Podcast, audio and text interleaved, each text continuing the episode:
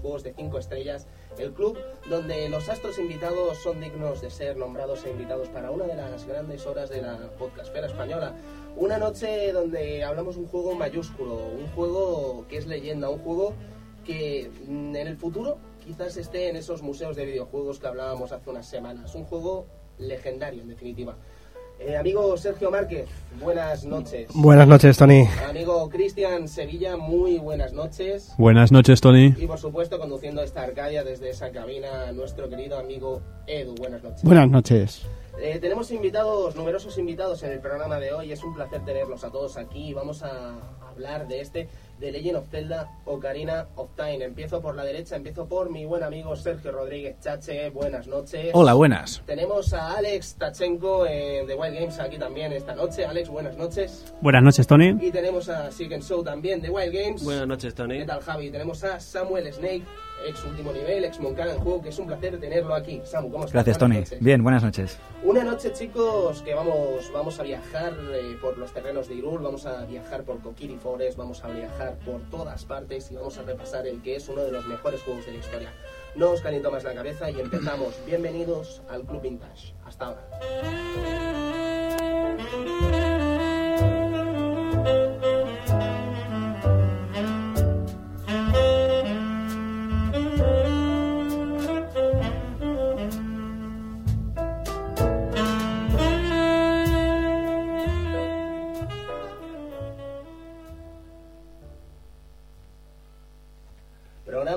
Podéis apreciar, súper poblado, pero lo vamos a pasar muy bien, muy, muy bien en uno de esos grandes juegos que merece la pena invitar a tantísima gente.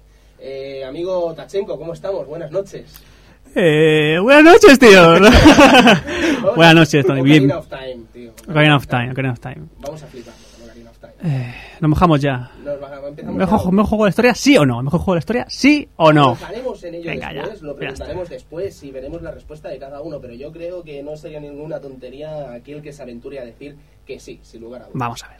Veremos, veremos. Amigo Samuel, ¿Qué tal? retorno. Pues sí, Tanto después de... tiempo alejado de las ondas. Sí, lo, lo- lo hablaba con Chache, han sido ocho meses desde que acabó la temporada de último nivel, fuera de las ondas hercianas, y oye, para mí es un placer, desde que me lo comentaste ayer, he pensado en que sería genial poder venir aquí y encima hablar de uno de los mejores, si no el mejor juego de la historia, con lo cual, oye, encantado, gracias por esta ocasión y esta Por oportunidad. supuesto, pues si hay algo recordado en la podcastfera española es ese especial de Zelda de último nivel. Cinco horas y media, un gran especial Sí, sí, todo que el mundo está, recuerda, es-. Es- está ahí para que todo el mundo lo disfrute y al menos aquí hoy en, en- en el Club Vintage, gracias a vosotros, pues vamos a poder abordar Zelda Ocarina of Time, que es quizás, si no el primero, el segundo mejor Zelda de la saga Zelda.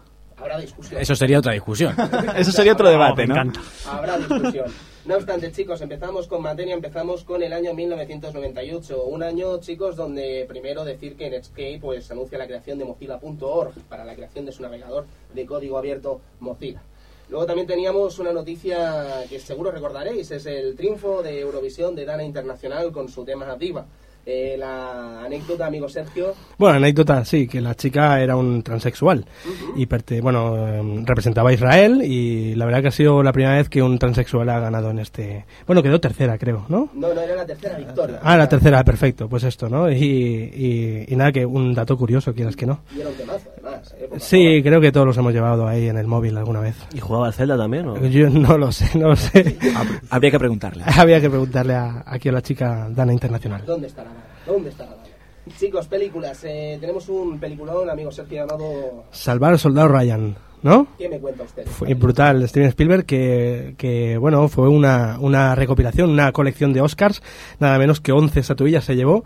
Y, y, bueno, un Tom Hanks, Tom Sizemore y Tom Sizemore, Tom Sizemore y, y, y, bueno, un elenco ahí de, de actores bastante increíble. Vin Diesel ahí estaba, Sergio. Vin Diesel también, exacto, exacto, sí, sí. Muy, muy buena, una peli, a mí me, a mí me impactó. Sí, sí. Luego tenemos ese de Faculty. De Faculty, Robert Rodríguez, nos sorprendía con ese, ese, se llaman sla- slashers, este No tipo lo sé, de... salía Frodo. Sí, sí y, y Robert, Robert Patrick, el malo de Terminator 2 también, haciendo de profesor Cierto, cierto, sí. muy cierto. Y Robert Rodríguez haría grandes películas ahora en 2010 con Predators, por ejemplo, maravilloso. Sí. El show de Truman, amigo Sergio. Show de Truman, eh, un sorpresón ahí de parte de Jim, de Jim Carrey.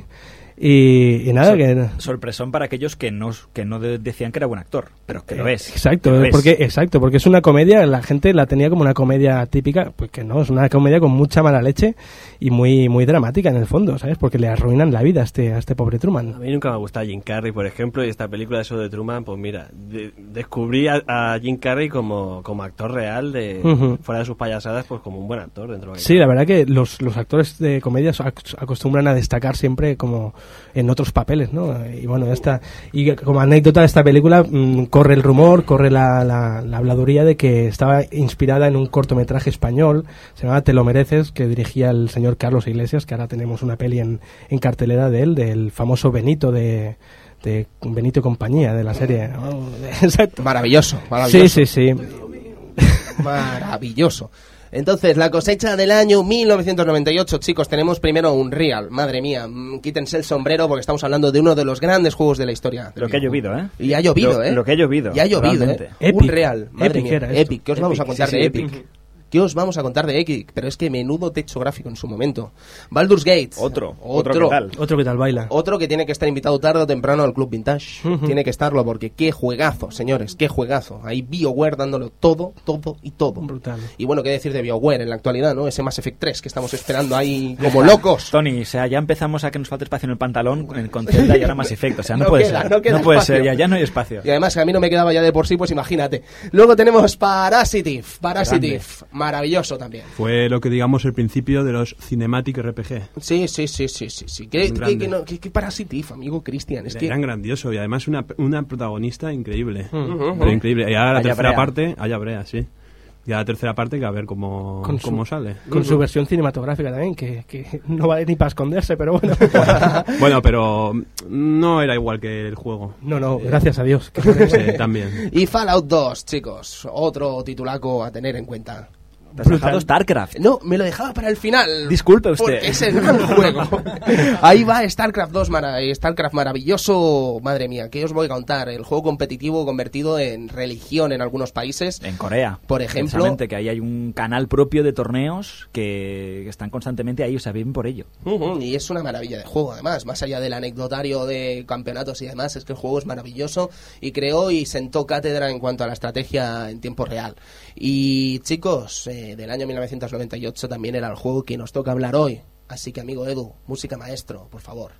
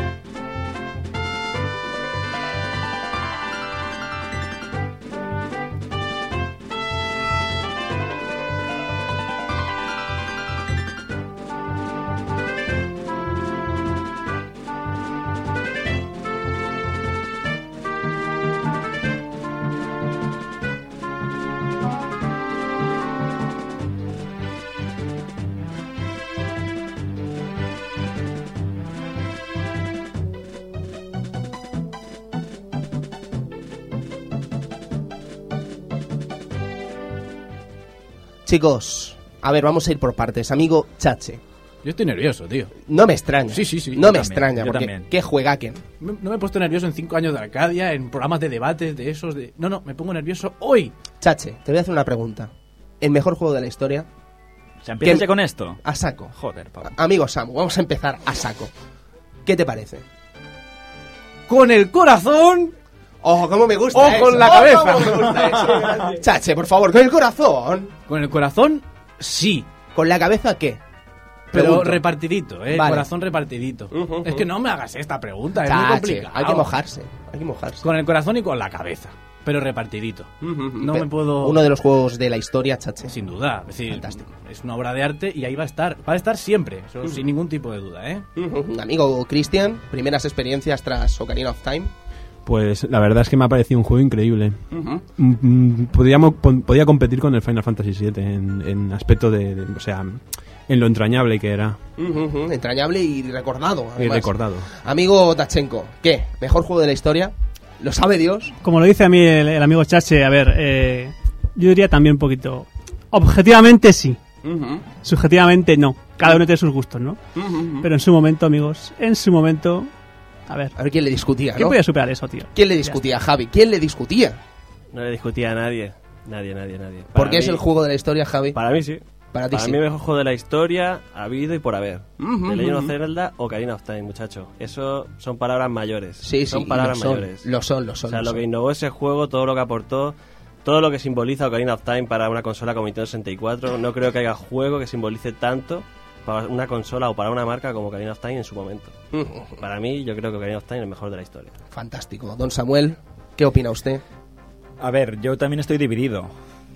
Hay un par o tres de pilares por ahí que tienen el, el- el galardón a mejor juego de la historia, pero sin duda es, es, es uno de los grandes. Además, porque es que es en parte es, es- ha sido nuestra infancia. O sea, hemo- hemos, fuimos pequeños con Zelda como, como, o sea, como, como Link empezó también siendo un niño, ¿no? Y ahora somos grandes como acaba siendo Link también y seguimos, o sea, seguimos estando ahí y sigue siendo muy grande. El chache ya se está emocionando. Edu, ¿qué te parece a ti? ¿Tú crees que compite con los mejores juegos de la historia? Evidentemente, de hecho, eh, yo digo que es uno de, de esos pilares de Nintendo 64, ¿no? Esos que tenías una PlayStation y pensabas, hosti, este juego me, me gustaría jugarlo y, y tenerlo, ¿no?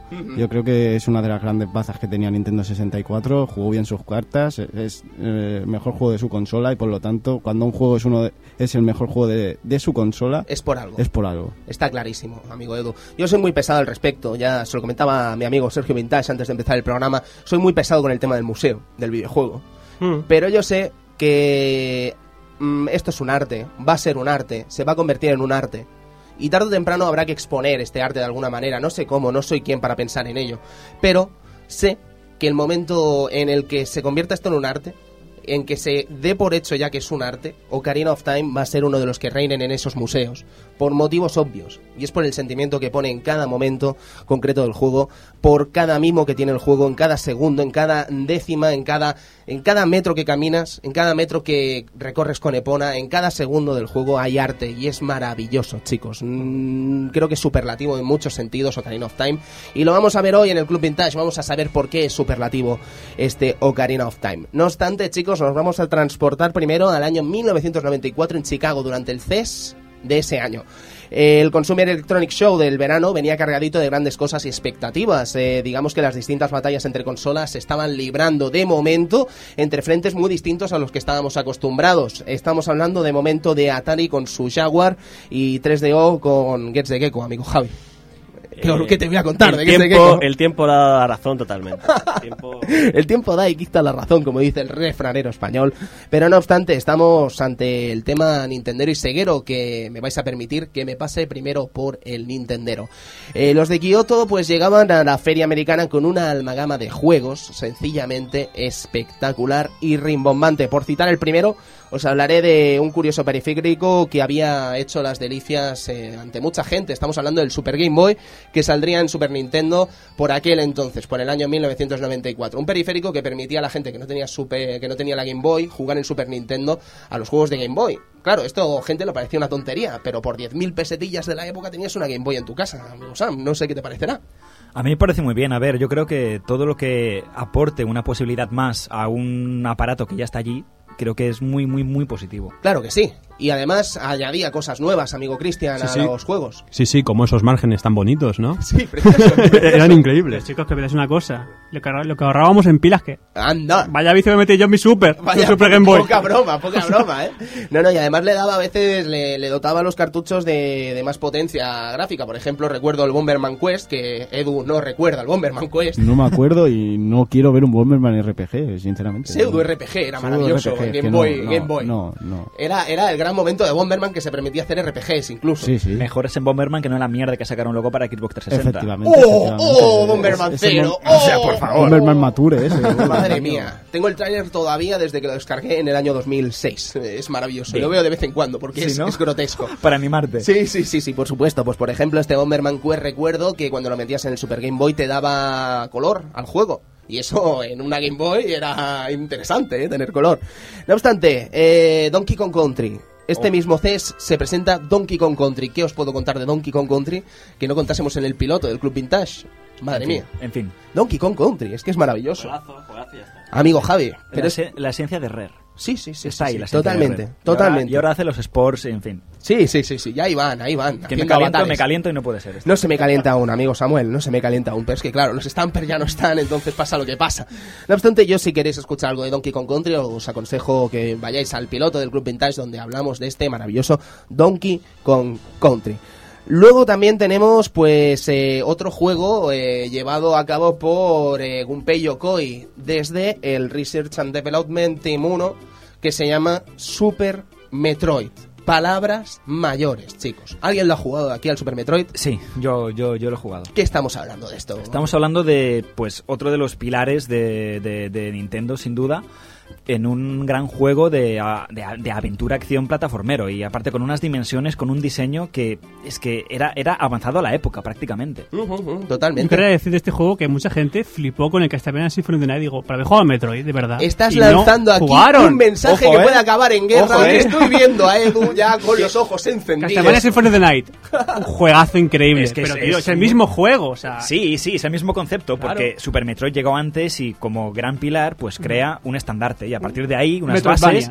Exacto. Qué vulgar. Metroidvania. Oh, no, ha dicho la no palabra. queríamos oír esa palabra. Está, trilladísima, Pa- me encanta. palabra me encanta, prohibida, me palabra encanta. prohibida. Muy vulgar. Muy, Muy vulgar, muy Me vulgar. encanta. Muy soez, ¿no? Ahí- Sí, sí. No obstante, estábamos hablando de eso, Super Metroid, que son palabras mayores, pero bueno, resulta que entre los anuncios que se expusieron en el CES entró también uno que venía a dictar la nueva frontera de consolas de Nintendo que marcaría el límite de la odisea nintendera que los debería llevar de nuevo al éxito en cuanto a consolas en el mundo del videojuego.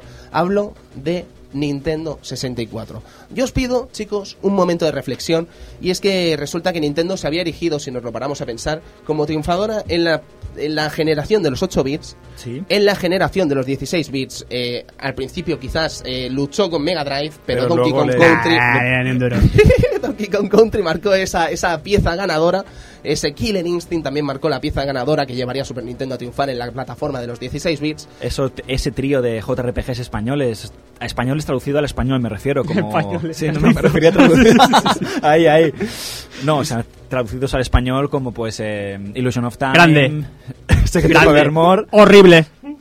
Horrible, sí. y el sí. grandioso Terranismo que tengo entendido Ah, hiciste un enorme. gran análisis aquí en, Gracias, en- en gracias, el sí, Club señor. Vintage. Y con el amigo Connie, que no está ahora aquí. Entonces, eso, eso se notaba. Un eso- abrazo eso al amigo. Connie. Sí, sí, sí. Un abrazo al amigo Connie, sí señor. Pues sí, Sam, desde luego que también sentó las bases aquí en España de lo que vendría a ser una, una legión de juegos RPG que quizás no estábamos acostumbrados y que por fin nos la sentó en nuestro país. Ya tocaba, creo. ¿sabes? Eran muchos años de tradición de RPG y por fin teníamos en nuestro país el gusto de catar este juego, estos juegos en nuestro idioma, además.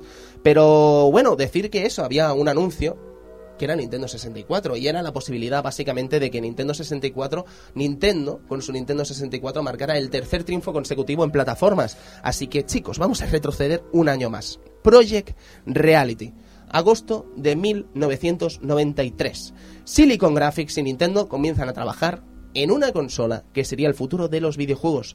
Para los no entendidos en cine, como mi amigo Sergio Vintage, amigo Sergio, usted no, no entiende de cine. No, tiene No. puta- ¿Qué No, la verdad, en comparación con otra gente, no. Claro, de Dragon Slayer. usted es- solo Dragon Slayer. Es tan enorme ese, ese, ese mundo que, que yo soy un- una minucia en ese universo cinematográfico. Pues Silicon Graphics. ¿qué estamos hablando? Sí, es usted lo más humilde que he visto en, en años.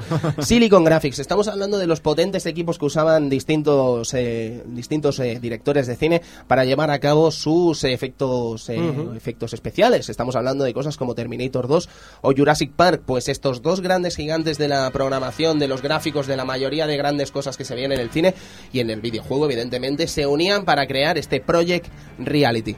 Pues las noticias irían básicamente cayendo en cuenta gotas durante el año de principios del año 1994. Por ejemplo, llegó una confirmación que vamos a debatir también aquí hoy en el Club Vintage, que es el tema de que la consola usaría cartuchos y dejaría de lado el CD.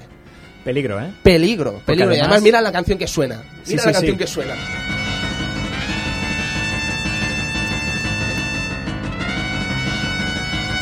Es. Es, es mucho es mucho peligro porque, claro, ya teníamos. eh, ya se, se, acercaba al formato óptico. Sabíamos que Nintendo tenía venía de un buen referente, la gente estaba muy optimista.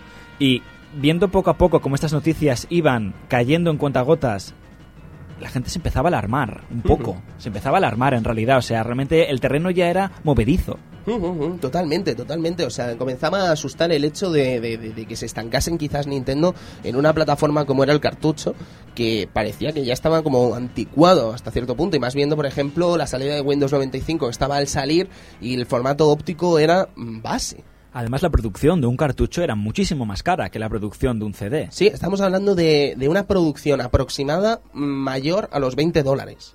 20 dólares. O sea, es un dineral que después tienes que añadirle costes de, de- de- de- distribución, costes de almacenamiento, costes de todo tipo que acaban haciendo que los cartuchos de Super Nintendo valgan, por ejemplo, 12.000 pesetas. 12.000 Literales. pesetas. 12.000 Por no hablar pesetas. de la dificultad en la programación, de Sí. las limitaciones en la capacidad. Las limitaciones, es que el tema de las limitaciones. Es que estamos el tema hablando- de introducir un vídeo, de introducir una banda sonora de alta calidad. Sí, sí, es no que- tenía precio, no se podía comparar con un cartucho. Un Sí, sí, iba esto- a costar muchísimo más. tirando un poco así a, a grosso modo, evidentemente, estamos hablando de cartuchos de 8 megas que valían más de 20 dólares. Pero estamos hablando de CDs de más de 650 megas a veces que valían menos de 10 dólares. No tenía ni, ni- es que no tenía sentido. Y luego además el formato musical, amigo Edu, se veía totalmente defenestrado en cartucho. Se resiente, se resiente bastante. y a, a ver, con las en composiciones y tal, evidentemente ahí el, el maestro que decide si son buenas o malas, pero en calidad musical se nota bastante. Se el nota. tema de los instrumentos ya vemos que no pueden poner voces, muchas veces se queda resentido. Ujú, Totalmente, amigo Edu, totalmente. Pero bueno, estábamos hablando, retro- volvemos otra vez al CES de Chicago y estábamos hablando precisamente de que Nintendo 64 se presenta, pero no se presenta de cualquier manera, se presenta en privado, en una suite privada de un hotel más lujoso de los que, po- que podáis imaginar. Esto siempre explicado desde el punto de vista de Steve L. En The Ultimate Story of Video Games, que como bien sabéis, la Biblia del videojuego la escribe Steve L. Ken. Eso es una cosa que me la voy a llevar yo a la tumba y es así. Creo que es así, espero equivocarme. No obstante, eh, se presenta Nintendo 64 en una plataforma realmente complicada de ver. No se acaba de enseñar la consola en ningún momento, pero sí que se enseña el mando y se enseña un juego. Se enseña, amigo Edu, Killer Instinct. ¡Dios! Killer Instinct 1. Esto es muy importante, porque Killer Instinct 1 no salió después No. en Nintendo 64. Salió ese Killer Instinct Gold que a unos gusta y a otros disgusta. Pero Killer Instinct no salió en Nintendo 64. ¿Qué es lo que salió y Steve L. Ken no, no acaba de concretar que se vio exactamente? Enseña, amigo Edu, la placa que hizo Nintendo para los arcades en ese momento, basado en el sistema de Nintendo 64 llamado Ultra, Ultra 64. 64. exactamente. Sí, sí, señor, pues una capacidad bastante, bastante elevada, la verdad. Eh, yo creo que esa placa se le podía haber sacado más provecho, pero claro, mm, quizás las recreativas no, no le sentaba tan rentable aparte.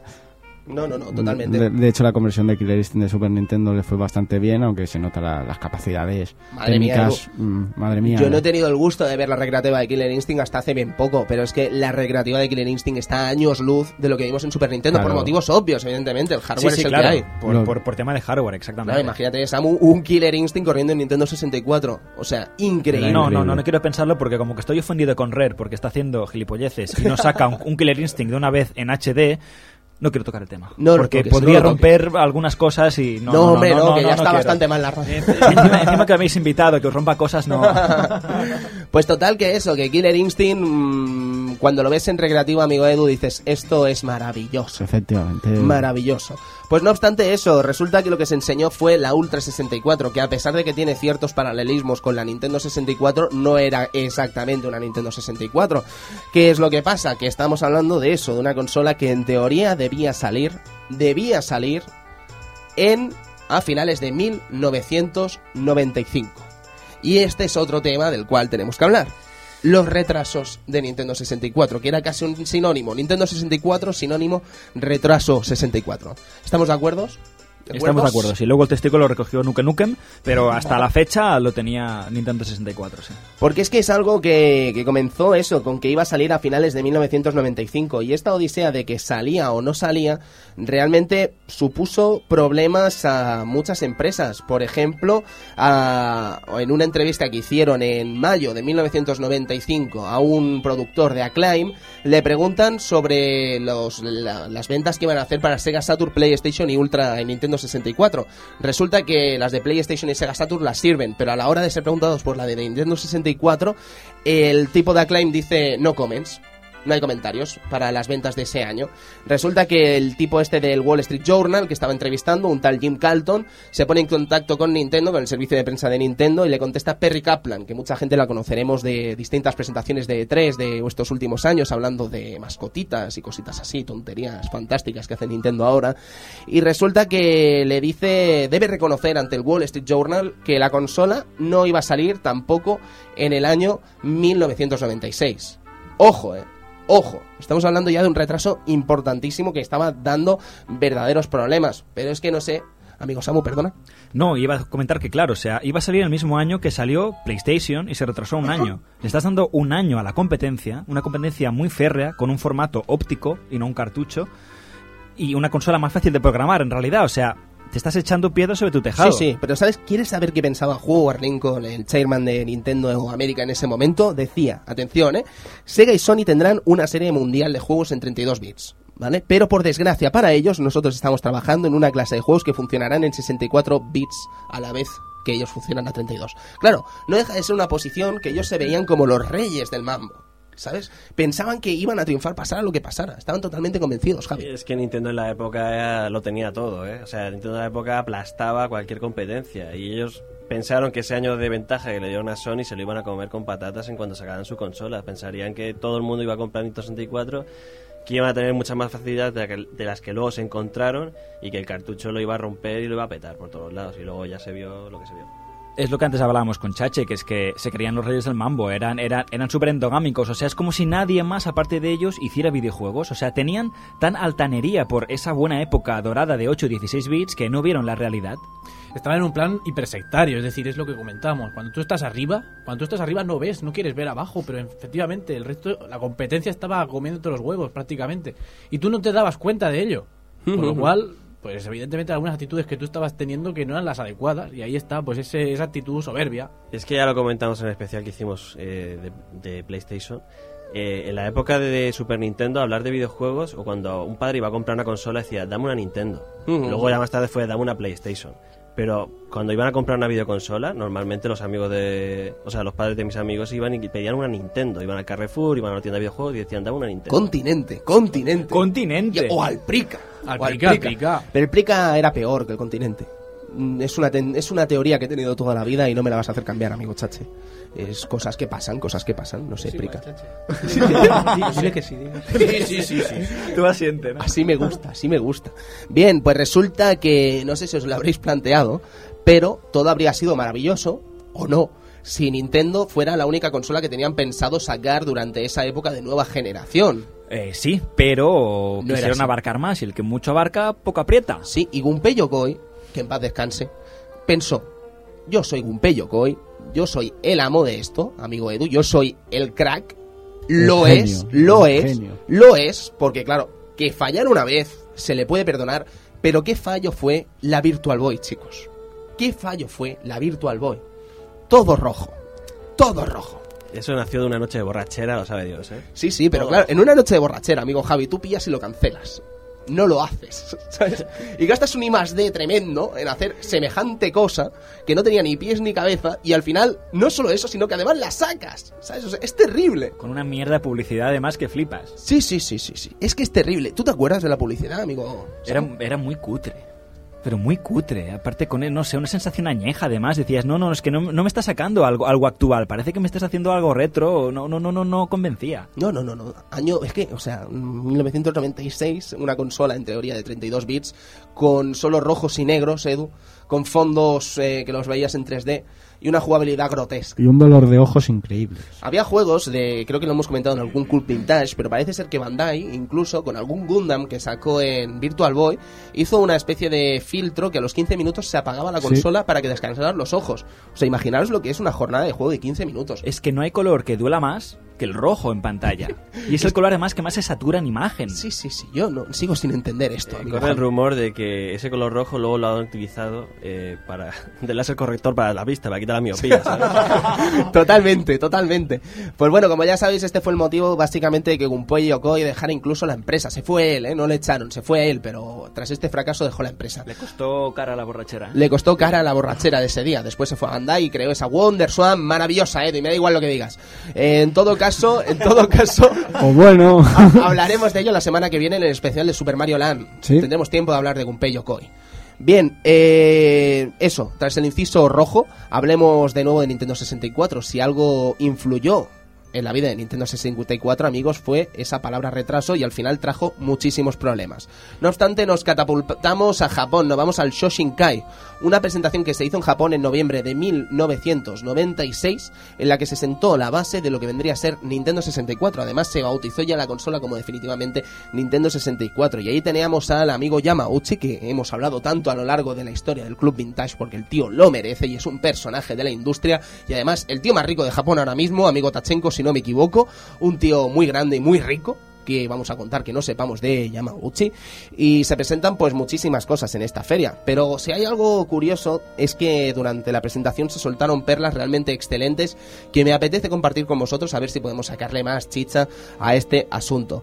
Eh, básicamente hay una que me encanta es cuando Super Mario 64 esté al 100% será el mejor videojuego de todos los tiempos. Esto lo dice Hiroshi Yamauchi en noviembre de 1996. Me parece no una, le falta razón. una afirmación increíble. Es entrañable, entrañable. El abuelo Yamaguchi, entrañable. entrañable. No, no, me parece espectacular Yo esta te digo una cosa, Tony. Yo no he flipado nunca tanto con un juego, pero flipar literalmente hasta que no vi Mario 64 en movimiento. O sea, mis ojos no daban crédito. Yo Totalmente venía de jugar a Mario World 2 y decía, qué guapo está. Pero cuando vi en movimiento Mario 64, era una, bueno, una 64 japonesa que, que andaba por allí en el Prat en una tienda random, y la verdad que flipé. Flipé, dije, madre mía, ¿a dónde van a llegar los videojuegos? Fue la primera vez que, que- que tuve la sensación de decir, los videojuegos algún día los van a petar de verdad. Sí, sí, sí. En ocasiones podemos ver este tipo de declaraciones y tú piensas, ya verás, sobre todo actualmente, que se suelen hacer mucho, pero en Sí. aquella época, o sea, esta frase con tanta convicción, yo creo que es de las pocas de la historia que no solo tiene convicción, sino que tiene hechos. Sí, sí, sí, sí. Claro, porque ahora te viene cualquier Mindundi, como cualquier tipo de Capcom América que te dice el Dark Boy tendrá un 9. Y tú dices, sí, va a tenerlo. Menos 9 va a tener. No, no, claro, pero que te venga Yamauchi, su palabra es eh, dogma casi, ¿vale? Y al final ya, ya lo veis, el resultado final, ¿sabes? Super Mario 64 creo que es incontestable, que es uno de los grandes juegos de la historia del De videojuego. forma anecdótica, o sea, ahora mi, mi novia está jugando ahora al, al, al 64 con una 64 y es que No pasa estamos- el tiempo. Estamos flipando igualmente. no o pasa el tiempo Ella se lo ha jugado dos veces, yo me lo he jugado tres veces, o sea. Y, y ves fases y dices, es que estas cosas se ven ahora y la gente alucina ahora, pero es que ya se hacían hace casi dos décadas. Sí, sí, sí, sí, sí. No, yo os puedo contar mi anécdota, por ejemplo, y es que yo no jugué a Mario 64 en su época, yo lo jugué con el lanzamiento de Nintendo DS, que me la traje de Japón y me traje el Super Mario 64 de Japón. Eh, no me podía creer que ese juego tuviera casi 10 años en el momento en que lo jugué, no me lo podía creer, porque era maravilloso y habían conceptos que, que, que no están tan explotados como deberían estarlo quizás, pero es que era un juego maravilloso, fresco y que parecía que estaba hecho ayer cuando realmente tenía casi 10 años. Japón. Es que yo creo que la grandeza de Mario 64, aparte de ser un juegazo, los gráficos y todo lo que, todo lo que tú quieras, yo creo que la gran magia de ese juego es transportar toda la magia del universo Mario en 2D al 3D y sin que se note. O sea, tú puedes estar jugando a Mario, o sea, todo el mundo que ha jugado a Mario en 2D le gusta Mario 3D. Es que yo no sé cómo, cómo supieron eh, transportar toda esa magia bidimensional a un sistema tridimensional, tridimensional totalmente nuevo y que no sabía cómo si iba a funcionar bien o mal. Y la verdad que le salió perfecto.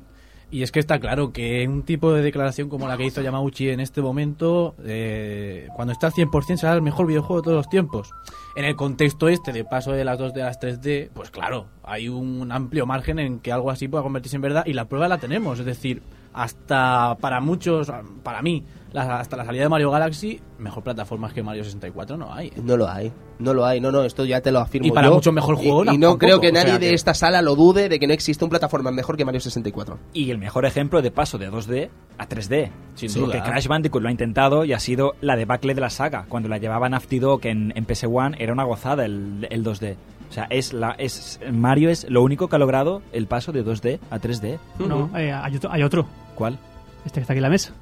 Sí, vale, cierto, cierto, cierto, pero hablamos de plataformas. Exactamente. Por eso he puesto Sí, Crash sí, Bandicoot sí, de sí, ejemplo. Este que Pero está en la vale. mesa es evidentemente de Innocent la Ocarina of Time. Sí, el supuesto. manual al menos. el manual de momento. No, no, pues resulta, antes de nada, eh, se nos ha acusado alguna vez al Club Vintage de que no decimos las fuentes de donde sacamos la información que damos. Yo quiero avisar una cosa, es error mío y lo asumo, ¿vale? O sea, voy a intentar a partir del momento en que leí esa crítica, siempre intentar decir las fuentes, ¿vale? No, no lo hacía con ningún tipo de maldad y os aseguro que vamos a intentar corregirlo, ¿vale? Ahora estamos leyendo Nintendo Acción número 38. ¿Vale? De enero de 1997. En esta, bueno, pues en esta Nintendo Acción se decía también de parte del amigo Yamauchi eh, sobre el CD. Pensar que no vamos a sufrir largos tiempos de espera es toda una ventaja. Aún más importante, en los juegos basados en cartucho es posible incorporar más adelante nuevos chips que abran casi infinitas posibilidades a los Ahí desarrolladores. está. Ahí lo tienes. ¿Sí que te Ahí lo parece? tienes. Pero si no dice mentiras. No, no, pero es una derrapada igualmente, porque Sí, lo está total. diciendo como si fuera algo positivo. Claro. Y es un chasto. O sea, Es, es, es, a ver, es, tienes lo que tienes, pues vas a sacarle lo bueno, lo positivo. ¿Que no hay tiempo de carga? Cierto, no hay. No te tenía... ¿Es verdad? Eh, eh, Pero claro, ¿y todo, lo contra- ¿y todo lo negativo qué? ¿Y lo de los chips? Pues ahí tienes, el expansion pack. Y ya está.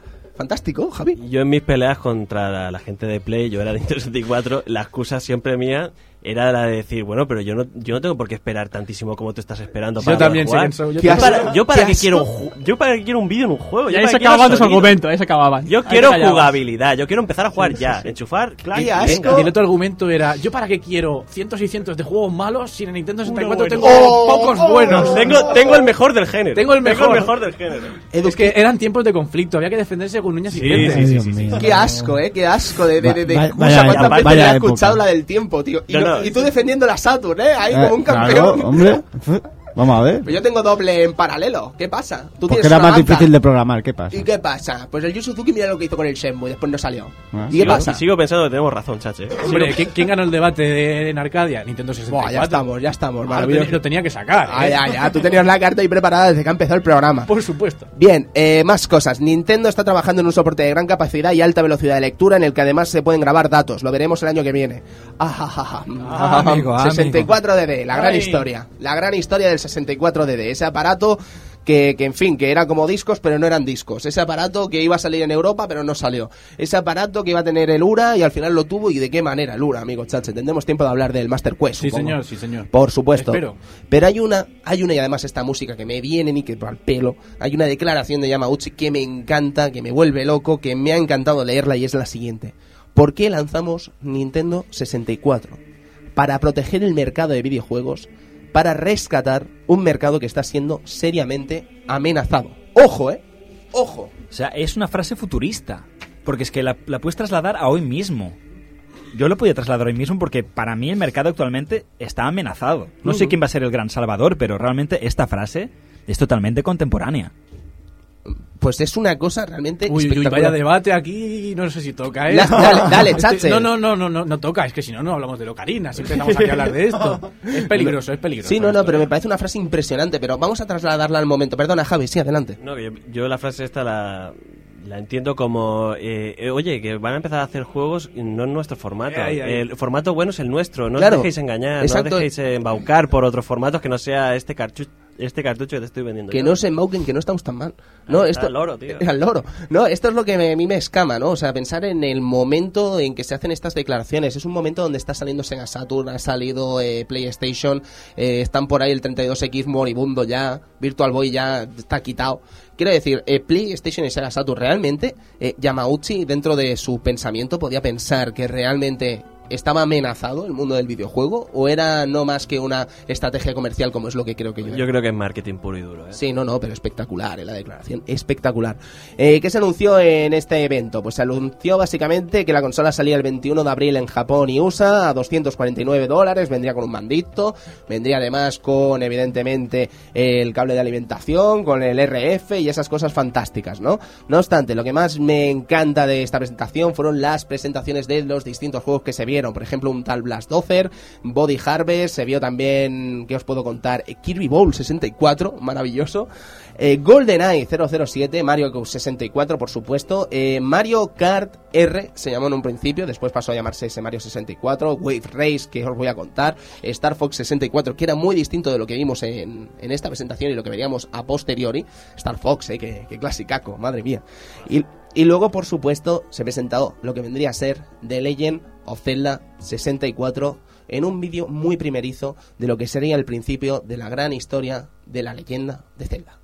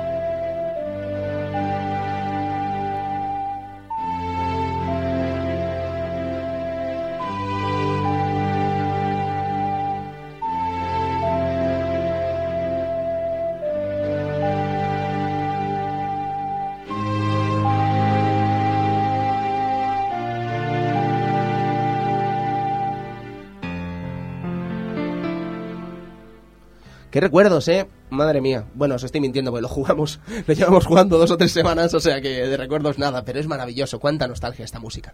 Demasiada. Demasiada. Es que Oh. si además, ojo, ojo, ojo, ojo, Oh. por favor, amigo Edu, vale. con esta maravillosa.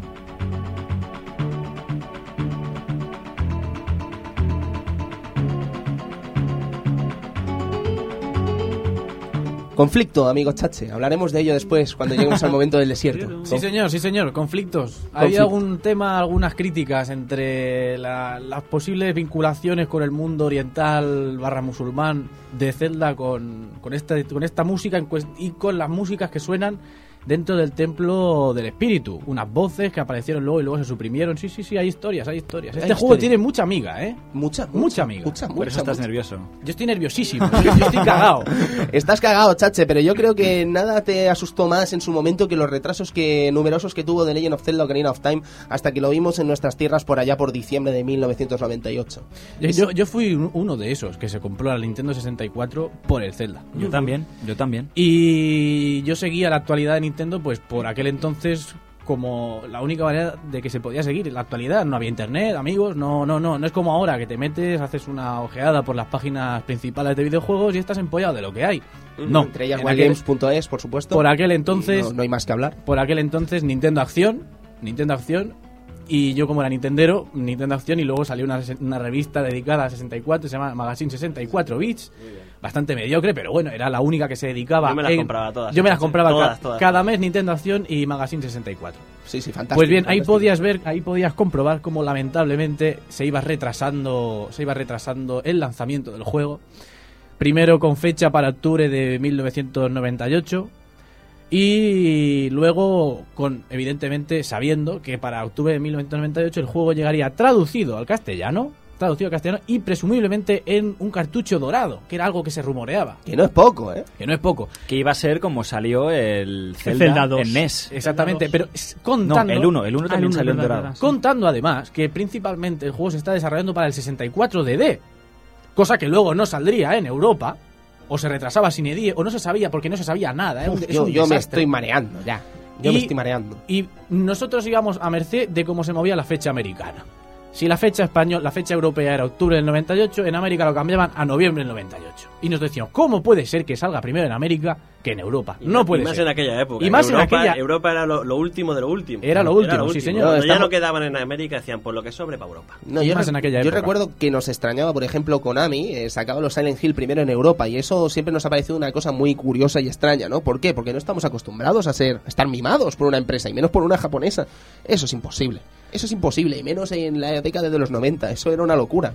Una locura. La retaíla de retrasos del juego fue, fue bastante agobiante para todos los que lo estábamos esperando y los reportajes se sucedían en las revistas. Ya llega Zelda, ya llega Zelda y no llega, y no llega, y no llega. Finalmente llega en diciembre del 98, 11 de diciembre de 1998 y sin traducir, Ojo.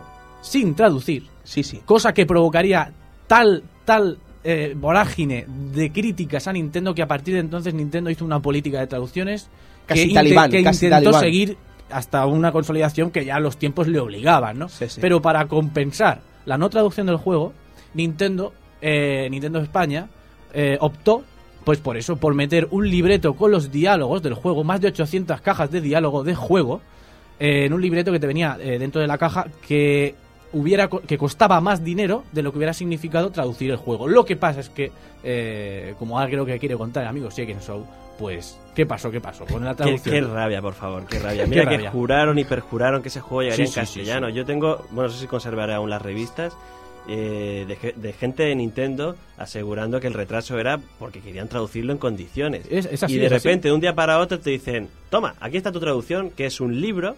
Eh, que los diálogos vienen en, en orden alfabético, creo Sí, sí, que era sí, en orden era- alfabético. era un orden horrible. Era horroroso. O sea, un diálogo del principio del árbol de Q tenías que ir a la página random 82. Y luego, para seguir lo que, lo que, lo que él quería decir, te tenías que ir a 64, por ejemplo. No lo O sea, podías era seguir. Horroroso. Era una forma que no podías jugar cómodo a ese juego y siguiendo los diálogos con el libreto eso era imposible. Con lo cual, ¿qué pasó? Pues que mucha gente, como en mi caso, aprendió inglés con el Ocarina of Time. Mira, os leo. Magazine 64, número 13. Zelda viene con mucho más que un pan debajo del brazo. Además de la guía de textos que acompañará cada cartucho sin costa adicional, del rollo, ya te están vendiendo la moto de, eh, que al menos es gratis, pues puedes conseguir un libro de pistas de The Legend of Zelda completamente gratis. Resulta que parece ser si llamabas de los 100 primeros te daban un CD con la banda sonora del juego. No obstante, os leo. Este es el libro que se adjunta con el juego de traducción al castellano de todos los textos que aparecen en pantalla a lo largo de la aventura de Link. Puntos suspensivos. Pero la culpa fue de Nintendo Europa, ¿eh? Sí. Nintendo España se encontró con el regalo, con el regalito entre comillas, y dijo, bueno, pues qué menos. Es que si nos ponemos a traducir el juego, lo retrasamos dos, dos meses más todavía. Y ya y la, y la campaña navideña no la podemos, no Ahí la podemos está, hacer. chacha, ahí está. La principal era las ventas para Nintendo. Veían que Nintendo 64 no estaba acabando de funcionar ni mucho menos en el mercado y Zelda era un bombón. Tenía que salir. eh, que tenía que salir ya para asegurarse un mínimo de ventas en esas navidades. ¿Y cuál fue la tara? ¿Cuál fue el peaje que pagamos? Por la traducción. Sí. Menuda tara, menuda tara. Yo no sé si habría valido la pena quizás retrasarlo, pero vamos, la verdad es que dando Yo te digo, Tony, con el corazón, no. Pero con la cabeza te hubiese dicho, sí, me espero dos meses y el juego traducido. Pero en ese momento lo quería ya. Había tal vorágine por jugar ese juego sí, en era el show. Estás esperando ya 13 años, ¿eh? Aún no, aún no lo han traducido. Bueno, Dentro de algo, meses. algo de inglés ya sé. En verano Nintendo 3DS lo traerá traducido. Sí, sí, esta, 3D. esta vez por fin el remake sí, de Ocarina ¿eh? of Time lo traerán traducido. Hombre, es que tiene que salir traducido. Es que no, yo no concibo que este juego salga sin traducir ahora mismo. O sea, Están en ello, están en ello. Claro, claro, es que sería ridículo. En todo caso, Nintendo 64, The Legend of Zelda, Ocarina of Time. Segunda semana de diciembre, ahí llegando la semanita blanca, Navidad ya casi. Y llegas de Zelda, Ocarina of Time. Chicos, ¿recordáis alguna anécdota de ese momento? Yo sí. ¿Qué recuerdas? Yo lo recuerdo como si fuera ayer. Pues fue hace mucho tiempo, chachi. Pues fue hace mucho tiempo, efectivamente. Yo tenía el juego reservado en el centro mail desde hacía un siglo, por lo menos. Yo también. Y, y yo no podía ir a por el juego porque tenía natación. Vaya, por Dios. Con lo cual envié a mi santo padre al centro mail a hacer cola y a coger la última unidad que quedaba. Porque claro, centro mail tú que tú reserves no es garantía de nada. Esto ya lo deberíamos saber. A mí me pasó también con el Wind Waker. Sí, sí. Y Bueno, bueno, Wind Waker eh, hay una historia detrás graciosa, Sí, además. bueno, ya, ya y, y entonces cuando yo salí de la piscina, me acuerdo con los ojos de cloro todavía, aquello, ¿sabes? Aquello que... ¿Qué de los 90? Los ojos de cloro. Los ojos llenos, llenos- llenos de cloro, porque yo no utilizaba gafas, siempre se me caían y no me gustaba llevar Un gafas. rebelde, tú has sido un rebelde un siempre. rebelde, un loco. Y entonces mi padre me entregó, ten, el Ocarina of Time. ¡Oh! Llegué a mi casa, lo puse, los primeros compases del juego, los ojos llorosos del cloro. Qué momento, qué momento. Qué momento, ¿eh? Es que me emociono, me emociono. No llores, chache, no pasa nada. Amigo Sam, ¿qué? Yo recuerdo también, yo no tuve el placer de jugarlo de lanzamiento, pero bueno, lo tenía pedido para Navidad, el típico regalito que le pides a Papá Noel a los Reyes. Y me comentaron que se había agotado, que no lo podía, no me lo podía, o sea, la tienda me dijo que, que, que- que no lo podía tener. Pero sonó la flauta y el 27 me llamaron diciendo que, que, que, que- que había una unidad y que... y ¡Qué que- suerte! y que- sí, sí, sí, sí, fue. Entonces, nada, yo le dije al, al, al- al de la tienda, no, voy sin almorzar y casi en pijama. O sea, o sea, y, y nada, fui allí y lo compré. Fui a casa corriendo y, bueno, esa melodía inicial es que es, es, es lo que he dicho. O sea, hay, hay, hay cosas en la vida de las personas que nos marcan infancia, adolescencia y, y es- esa, esa es una de esas. Sí, señor. Su, totalmente de acuerdo, totalmente de acuerdo. Yo os puedo contar, por ejemplo, que tuve el gusto de jugarlo mucho, mucho después. Y la verdad es que me sorprendió mucho, mucho después, a lo mejor en el año 2004, 2005. Y la verdad es que me sorprendió, pues lo mismo que Mario 64. Era un juego que parecía que por él no había pasado el tiempo, ¿sabes? O sea, era fresco como una rosa, ¿sabes? O sea, cualquier cosa era maravillosa, cualquier momento del juego era fantástico. Y por supuesto, cualquier línea de texto lo flipabas en cada momento. Es que yo me acuerdo que cuando lo puse por primera vez, eh, o sea, le tenías un cuidado y un mimo al cartucho, lo ponías con cuidado, le dabas al start, querías verlo todo, querías escuchar toda la melodía, empezaba el juego y solo, solo querías ver, o sea, los gráficos, querías recrearte con, con toda la ambientación que habían creado en el juego. Es que yo lo disfruté desde el primer momento, desde ponías pulsa start, bueno, press start, desde ahí es que te quedas embobado. Sí. Es que tratabas hasta con mimo las instrucciones, como ha hecho Chache, sí, sí. Y bueno, y empieza el juego, chicos. Llega ese press start button, presionas. Amigo Cristian, ¿me dejo algo? ¿Nos dejamos alguna cosa? No, no. Fantástico. Fantástico, es increíble. Pues el presionamos Start, lo tenemos ahí en ese momento increíble. Y tenemos a ese Link ahí triste que no tiene a Navi. Y dice, joder, pobrecito, tío, no tiene ahí una pesada que le está rayando la cabeza todo el rato, ¿sabes? Yo creo que habría sido mejor ese momento haberlo obviado, ¿sabes? Y haber crecido sin Navi. Hay una cosa curiosa, resulta que a Miyamoto en una entrevista que le hacen antes de que salga el juego, Nintendo Acción dice que no le gusta el- la voz de Navi. Sí, No le gusta la voz de Navi. A Creo que a nadie no le le gusta gustaba. la voz de Navi. Creo que a nadie. Pues a mí sí, A ti sí, amigo Javi. a mí sí. Es un coñazo, tío. Watch out, watch out. Es un coñazo, tío. Yo me acostumbré, no... Sí, a ver, una cosa es que te acostumbres y otra es que no sea un coñazo. Es diferente.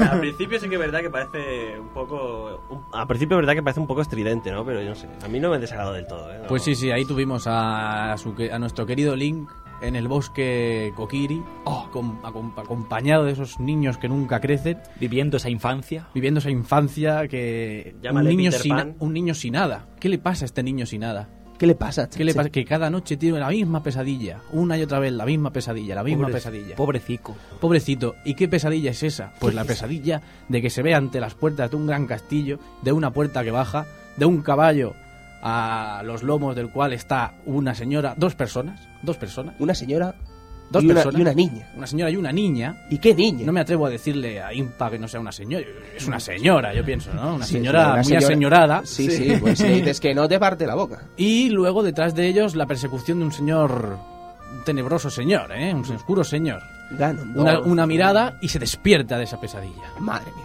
Se Qué despierta momentum. Qué y- momentum. Y le despierta a Navi, que es lo que estábamos comentando ahora.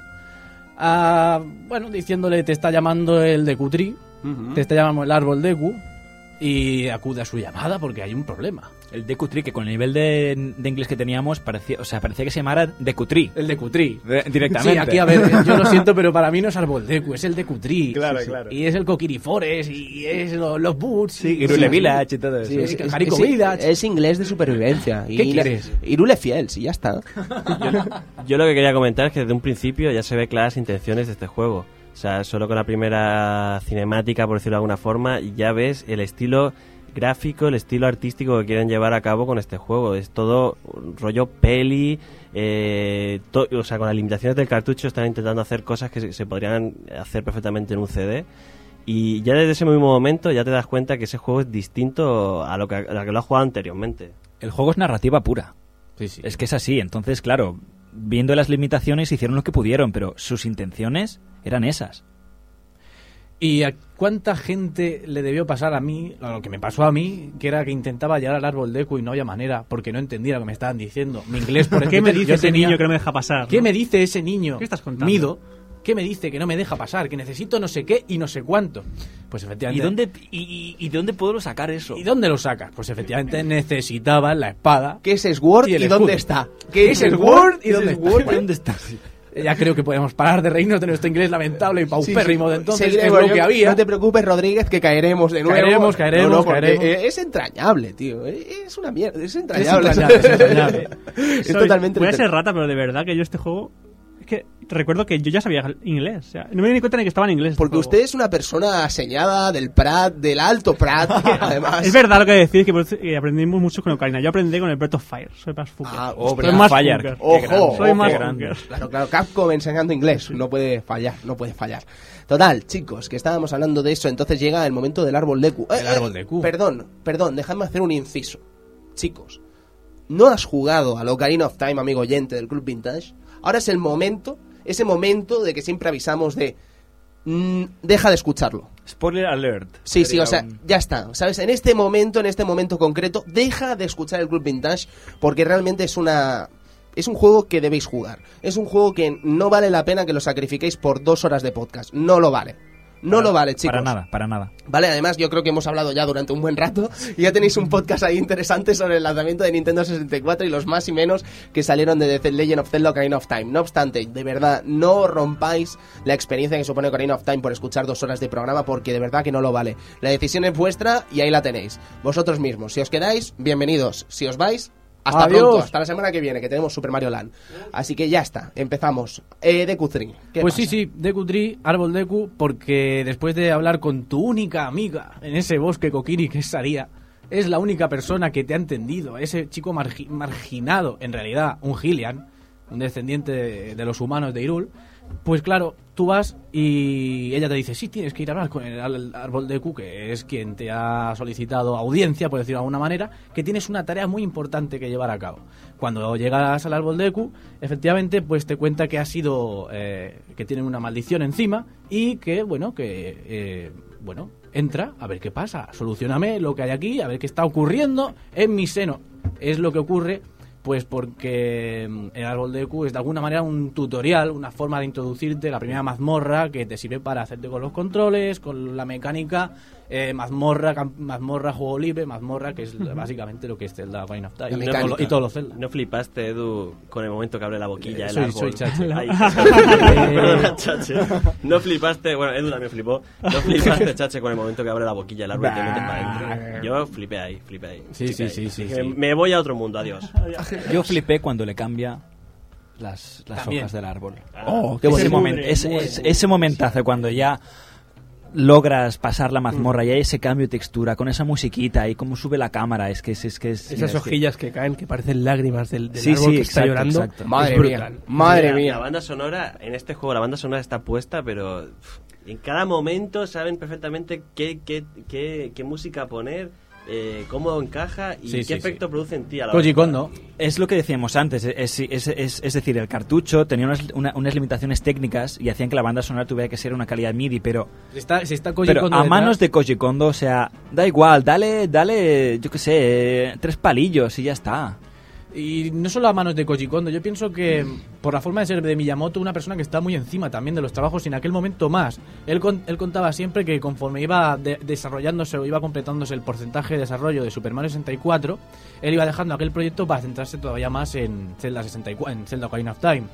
Y ahí se nota también, bueno, se nota que él está encima, que es decir, hay un no es solo Koji Kondo y su imaginación, sino que el mundo de Zelda no se entiende sin, sin su creador, que es Miyamoto, con lo claro, cual está claro. él está encima viendo cómo es, cómo hay que perfilar, cómo hay que darle según qué, eh, pues qué esencia, qué tono, etcétera. Estoy muy de acuerdo con lo, que- con lo que dice Samuel. Cuando acabas, cuando derrotas a Queen Goma, el enemigo de, final del, del árbol Deku, y el árbol Deku te habla, te cuenta la historia, que ahora, ahora hablaremos de ello, la historia un poco más a nivel mitológico de Que además te sientas en la hierba que te sientas en la hierba a escuchar lo que te cuenta. porque se supone que es un tío que habla muy, que es un árbol que habla muy lento o algo así, el tío se cansa, pues es un poco un detalle así graciosillo, se sienta en la hierba a Y porque esperar. es mayor, ¿no? Además, y, o sea, yo entendía como que estaba muy senil, ¿no? Eh, Que no, no, estaba es que muy se- mal. no, no, es que- se es está que- muriendo, de está hecho. muriendo, se está Claro, que- al matar al parásito que habita dentro de él, eh, pues que está de hecho fomentado por, está provocado eh, por Ganondorf. Oh, sí. Eh, Oh, sí. Al matar al parásito, el árbol muere con él. Y es ese efecto que comentaba Samuel antes, que yo también me, me llamó, me llamó mucho la atención en su momento. Un efecto que realmente lo estás notando como se está, se está secando en Está aquel momento, se está consumiendo el árbol. Y es en ese momento en que te explica pues la historia de... Te entrega la piedra, la piedra espiritual del bosque y te, y te explica la historia principal de, de la, la historia mitológica un poco de, de Hyrule. Cosas que flipé de esa mazmorra.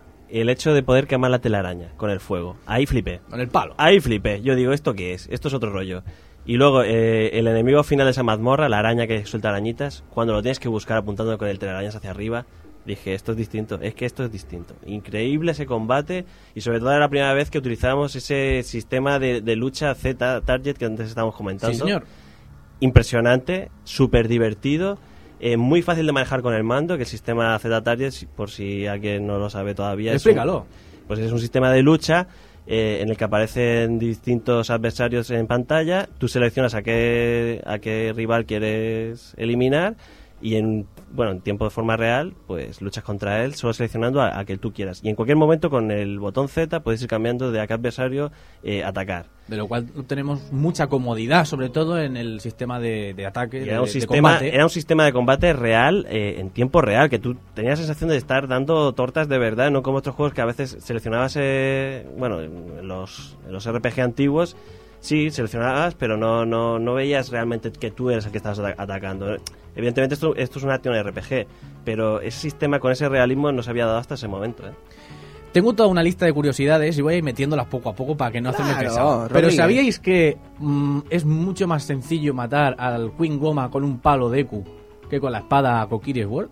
No me la había Con un planteado palo nunca. pegas mucho más fuerte y te lo cargas antes. Sí, sí, sí. Pero tienes que tener los palos, ¿no? Tienes que tener todos los palos. Tienes que tener los palos porque los palos se acaban, ¿eh? Sí, sí, sí, sí. Y cuando lo utilizas como rollo antorcha también se te queda. Yo, yo he tenido momentos contra el Yabu Yabu, o sea, de ponerme delante de la boca en el momento en que tienes que abrirle la boca y pensar cómo le abro la boca a este con los palos, rompiéndole palos en la boca, tío. O sea, es uno de los momentos que dices, este juego es maravilloso. Si te está dando la oportunidad de romperle un palo en la boca a alguien, este juego es maravilloso. Sí, Y señor. lo es, y lo es.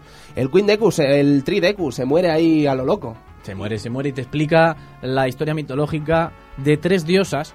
Tres diosas que bajan a lo que sería la tierra de Irul, la diosa Din, la diosa del poder, la diosa Farore, la diosa del coraje, y la diosa Nairu, que es la diosa de la sabiduría. O sea, coraje, sabiduría y poder. Y poder, amigo mío, sí señor. Mm, mm, mm. Y- A partir de ahí, te dice el árbol Deku que con esa piedra espiritual del bosque que te acaba de entregar, tú debes ir a hablar con la princesa Zelda que está en el castillo de Irul, porque existe algún tipo de conexión y bien, ah, ahí sigue la historia. Tú ya en ese momento abandonas por primera vez en tu vida las dependencias del bosque Kokiri. Sí, sí, entonces sales, amigo Osa.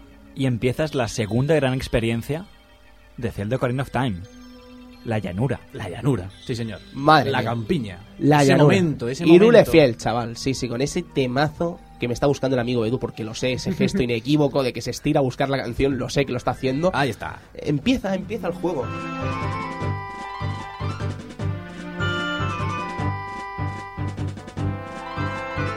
Irule Fiel, además, o sea, lo- eh, esta llanura no solo es este comienzo, amigo Sam, sino que es el comienzo muchas veces del juego. O sea, es grandes experiencias se dan siempre al principio en Irule Field. O sea, el momento en que consigues a Epona, por ejemplo, es otro momento. ¿Sabes? Otro, otro momento es el momento en que te tiran la ocarina del tiempo. También es aquí en Irule Field. O sea, es en la puerta del castillo de. de. de. de. de. de, de- no De Hyrule, perdón, que me he tenido un lapsus. Es como si fuera un torbellino en el que hay un nexo. Sí, sí. O sea, hay- hay- está el ojo del huracán y todo acaba confluyendo en ese ojo del huracán. sí, sí, eso sí, sí, eso sí. es Hyrule Field. Y no nos olvidemos de la despedida con Saria. Madre mía. Oh, madre El mía. corazoncito de ella se queda un poco... Sí, sí, va sí. corriendo él y ella se Y queda sobre ahí. todo- Y no mira atrás, ¿eh? y sobre Yo, todo- Adiós, adiós. Y sobre todo la entrega de la ocarina de hada, la primera ocarina que tú, que tú posees. Ujú, ujú. Y, y lo, lo curioso y lo que me sorprendió a mí cuando, cuando entras en el páramo de, de Irule y tal, es el, el cambio de, de- de la noche, o sea, del día a la noche. Que no, que no hay manera de llegar a la puerta del, del castillo sin que se haga de noche, sin que te tengas que enfrentar a los zombies estos que te salen allí. ¿sabes? Algo espectacular y nunca visto en consolas. O sea, yo creo Exacto. que fue el pionero en Sí, consolas sí, sí. en hacer eso. Ujú. Amigo Alex. Pero es que este es el momento, este es el momento que dices, no puedo volver atrás. O sea, no puedo volver atrás. Este es el juegazo que me han prometido. Sí, O sea, cuando ves el mundo abierto, Sí, que es verdad, sí. es que ahí nace los sandbox, ahí nace Fallout 3, ahí nace todo. Es que eso es un juegazo, tío. O sea, cuando digo, esto es un juego que me va a marcar toda mi vida. Es que ahí es cuando te das cuenta de la libertad y lo grande que es eh, Ocarina of Time. Poder Es ir a cuando- donde la- quieras, ir donde quieras. La libertad de movimientos, la libertad de, de poder hacer lo que te plazca en un mundo abierto, eh, las posibilidades de, de investigar un mundo por, por cualquier esquina. eh, es que era una libertad tan grande que decías, pero por favor, eh, este juego va a durar mucho, mucho tiempo, mucho tiempo. Y lo que comentáis antes, yo creo que, que sí, que, que es cierto lo que decía Samuel. Eh, yo creo que es de los primeros juegos en consola, que si no el primero, que se hacía de noche y de día con ese reloj interno que tenía el juego. Y, y la verdad que era una Mucha más rápida la Era- noche que el día. Era una pasada, sobre todo el, el ver eh, esa puesta de sol, Claro.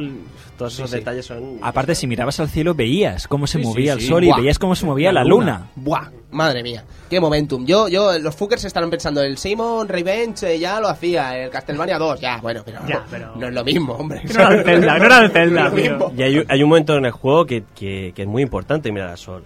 Sobre todo cuando lleves el arco.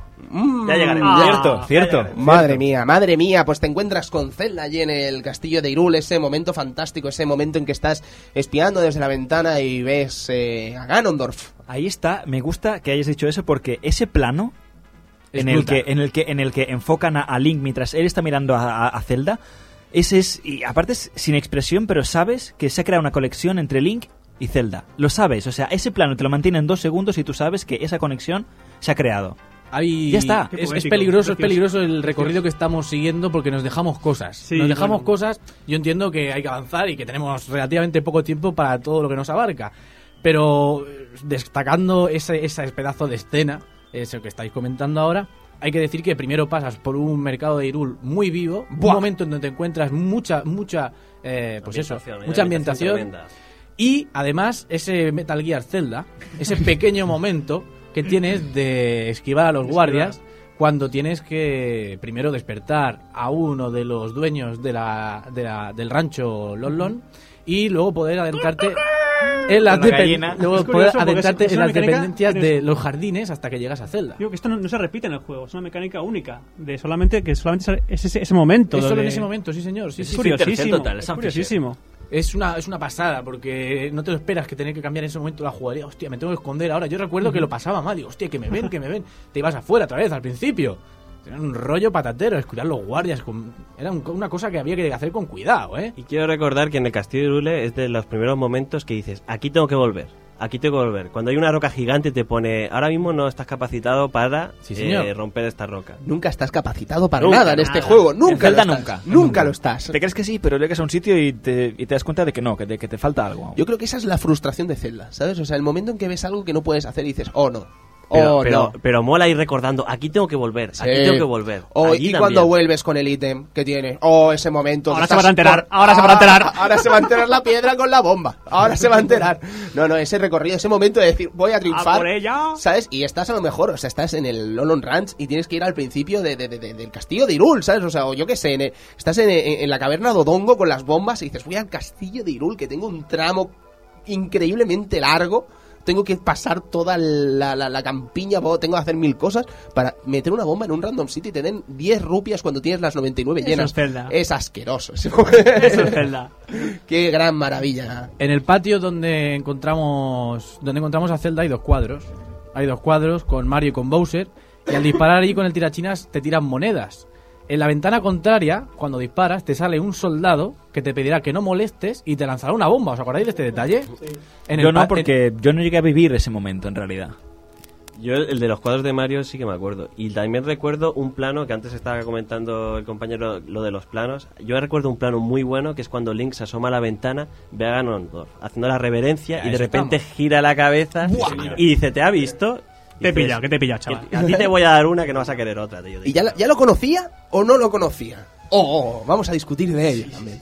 Qué gran maravillosidad, qué gran maravillosidad. Sí, sí, sí. La verdad es que es en ese momento cuando un poco empiezan a, empieza a moverse la historia de Zelda. Porque ahí es cuando te pide la princesa que tienes que ir a recuperar los otros dos trofeos que te faltan. El- ahí Zelda te explica que ella tiene una premonición y en esa premonición ella pues ve que Ganondorf va tras el poder que confiere la Trifuerza. La Trifuerza es un, es un, arte- es un artefacto sagrado que se forma tras la conjunción de los poderes de las diosas Din, Farore y Nairu que antes hemos comentado. Poder, coraje y sabiduría. Pues Zelda te explica que Ganondorf va tras este poder y porque ella lo ha soñado y también sueña que un hombrecillo de ropas, de ropas del bosque, iría a dar con ella y con eh, en su haber la piedra espiritual del bosque. Ella pues tiene la sensación de que tiene que salvar Irul de alguna manera porque está viendo que su padre, el rey de Irul, no se entera de nada y que tiene que hacer algo para evitarlo y evitar el caos sobre Irul porque ella tiene la premonición de que eh, Ganondorf es el mal. Es Que por eso Ganondorf tiene una cara muy fea y una nariz muy grande. Muy grande, muy O sea, grande. El que no sepa Mal que es rollo. malo... Es malo. Y además, el rey de Roll solo sabe navegar, ¿sabes? O sea, no, no hay más. Hola, hola, hola, Pim pam. hola. ¡Qué fucker! Bien, bien, bien. Lo que pasa, lo que pasa es que aquí es uno de los grandes momentos en que te da opción de contestar sí o no. ¿Es verdad? Que te dice, te- Zelda te pregunta, ¿crees mi historia? ¿Me vas a seguir en mi historia? Y le, si le dices que no, se le queda una cara buenísima. De, ¡ay, por favor! ¿Cómo que no la realeza. seguir?". Es de las pocas expresiones faciales que hay en, en, en, en Sí, el juego. sí, sí. entre comillas, para entendernos, pero sí, sí, es porque tú le dices que no, pero luego igualmente te obliga a decir Te vas que a sí, que ¿eh? decir Yo que nunca sí, me que- atreví a decirle que no, ¿eh, chache? Yo sí que le dije que ¿Sí? no, sí, sí. Luego te pone una cara muy fea y dice, ay, pero no me crees, pues qué pena, pues te lo voy a volver a explicar. ¿Sabes? Pues Porque no te ha quedado claro. Sí, sí, ya está. Te lo Tengo explicaré. una premonición y te lo estoy diciendo. Porque si no el juego no sigue. me vas a ayudar. Me vas a ayudar, que el juego se llama The Legend of Zelda por algo, por algo se llama. Bien, bien, bien. Bueno, segundo nivel tienes que ir, ¿no? Tienes que ir allí a... Bueno, antes de todo esto tienes que hacer lo de los pollos, por ejemplo, tienes que ir al cementerio, tienes que conseguir las canciones. La ocarina, chacha, aprendiendo canciones Ahí está. ¡Ah! Porque Zelda te dice, bueno, ahora tienes que volver a pasar los soldados. De eso nada. Te va a sacar de aquí mi, mi ayudante personal. Impa te enseña la canción La Nana de Zelda. ¡Oh, qué bonita! La canción La Nana de Zelda. Zelda's Lullaby. Zelda's Lullaby y te lleva afuera del castillo a la campiña de Irul y te dice Impa que es una de la tribu de los Sheikah, que sería unos po- un poco como si fuera la, fami- la familia mayordomo de la familia real de Irul. Los Mossos de Escuadra, vamos. Lo- y te dice, vete primero a Kakariko, que ahí tienes que ver muchas cosas antes de ir a por la piedra espiritual del fuego y la piedra espiritual del agua, que son las tres piedras que tú necesitas para seguir con la, con la misión que se, te han, que se te ha encomendado. También es cuando empiezas a darte cuenta que vas a tener que interactuar muchísimo con muchos personajes que salen en el juego si quieres conseguir las metas que te están proponiendo. Sí, sí, sí, sí. Algo que realmente es que prácticamente no se había visto. Es Sí que, que es ahí, verdad. eh, ahí es donde está, o sea, esa, esa interacción, esa, esa especie de viveza en el mundo, más allá de, ¿sabes? Yo creo que la palabra es esa, vive, o sea, que está vivo, te das cuenta que el universo está vivo, que están sucediendo cosas, que está... Ahí va, ahí va. Perdón, Javi.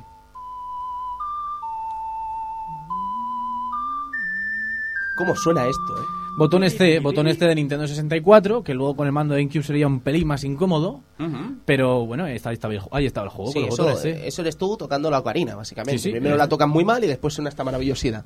Pues creo, yo, yo, yo me flipaba tocando la ocarina, Sí, intentaba hacer el tempo Simpson igual. también hacía. Ya está. Y para eso estaba la ocarina, para tocar, Claro. ¿no? Y no le guste, pues que no mire. ¿Qué quieres que te diga?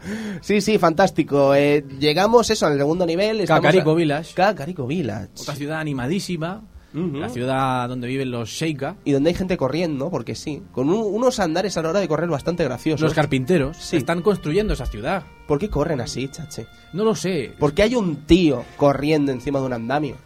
Pues, mm, Pues un tío le gusta el riesgo. sí, ya está. sí. Vale, vale. Es, es así, sin A- a- más, sin más. además, otra pregunta. Parece que la gente de Hirul es un poco fea, ¿no? ¿En qué sentido? No sé, son abstractos. Tú ves a un Link tan, tan bonito, tan hermoso, tan rubio, y luego ves gente horrorosa, gorda. mm, bueno, Hay de todo, ¿no? Hay de todo, hay de todo. no, sí, pero son un poco feos. No, no, pues de- claro, sí. La verdad es que los de Kakariko no son precisamente los más guapos del mundo. Bueno, ahí tienes tu pase firmado, tu autógrafo firmado por la princesa Zelda, del cual un soldado se te ríe en tu puñetera cara. ¡Oh, un autógrafo de Zelda! ¡Pasa, pasa hacia la montaña de la muerte! Se ríe en tu cara. Luego Eh, el jodido ese, te, ese pide, momento te pide en- un favor luego. Sí, sí, sí. Y ese momento, chachen, que se lo tiras en la cara, ¿sabes? Sí. rollo, Toma, ahí lo tienes, tonto. Déjame pasar. Sí, sí, sí. Tengo, sí. una- te- tengo un autógrafo de la princesa Zelda para salvar el mundo. Ahí ponía eso. Yo es que ahora hablando de eso es que me recuerdo ¿Qué? amigo Todos los planos, Dila, dila. planos panorámicos de cuando llegas a la, a la ciudad y te la, te la presentan de una forma, mira, esta es la ciudad, y te la presentan eh, por zonas. O Sí, llegas sí. al cementerio y te lo presentan por zonas. Todo ahí cuidado, todo mimado, todo, mira, esto es un juego y lo Sí. demás, pues... Eh, Te estás refiriendo a esa hay. pequeña cinemática que hay la primera vez que... Con el motor gráfico del juego, evidentemente, Sí, sí. pero que ya cumple y de sobras. Y viene la montaña de la muerte para conocer a los Goron. La mejor tribu del juego. ¿La Y te mejor lo digo tribu? así, Para mí sí. Es que son maravillosos, tío. Se tiran desde... si- sin motivo aparente, se lanzan colina abajo, rodando, y si te dan, te matan. Sí, sí, Casi. sí. No te matan, pero podrían matarte. No, no, que- te hacen daño. Cómo molaba encontrarte otra civilización totalmente distinta a los humanos. Sí, y sí, los sí. Gorón la primera vez que te encontrabas, eh, bueno, hombres roca, eh, y Sí, que- señor. y, bueno, que tenían un problema, ¿no, chache? Tenían un problemita esta gente. Esta gente tenía un problemón y es que Ganondorf había fomentado también pues criaturas extrañas dentro de la caverna que está debajo de la montaña de la muerte y había pues movimientos movimientos pues complicados. Link llega allí, se encuentra con el jefe de los Goron, el, eh, Goron rey, digamos, el señor Darunia. Sí, ¿eh? sí, Darunia, sí, todos sí, recordaremos ese baile cuando le tocas la canción Mola de mucho. Saria. No le gusta nada bailar a este. Vaya baile, ¿eh? Ese baile. hot, hot, fire, hot, fire. Es maravilloso. Es un Sí, sí, sí. piscinero en toda regla. total, total, total. Y tú le pides a este señor, oye, pues dame la piedra espiritual del fuego. Y dice, pues no. Pues la vas a buscar tú. Te vas a buscarla a la caverna de Odongo, acabas con todos los bichos de ahí. Y si eres digno, entonces te doy la piedra. Límpiame los, los platos sucios y luego te lo llevas. Así está. Es un, es un trato como otro cualquiera. Tú por eso pues eh, llegas a la mazmorra, la caverna de Odongo, do- con el rey de Odongo, ahí, que es el que te tienes que terminar, para poder seguir, seguir con el juego. Sí, señor. Y conseguir la piedra espiritual del fuego. Rey Dodongo, que no es un dinosaurio cualquiera, ¿eh? es un dinosaurio infernal.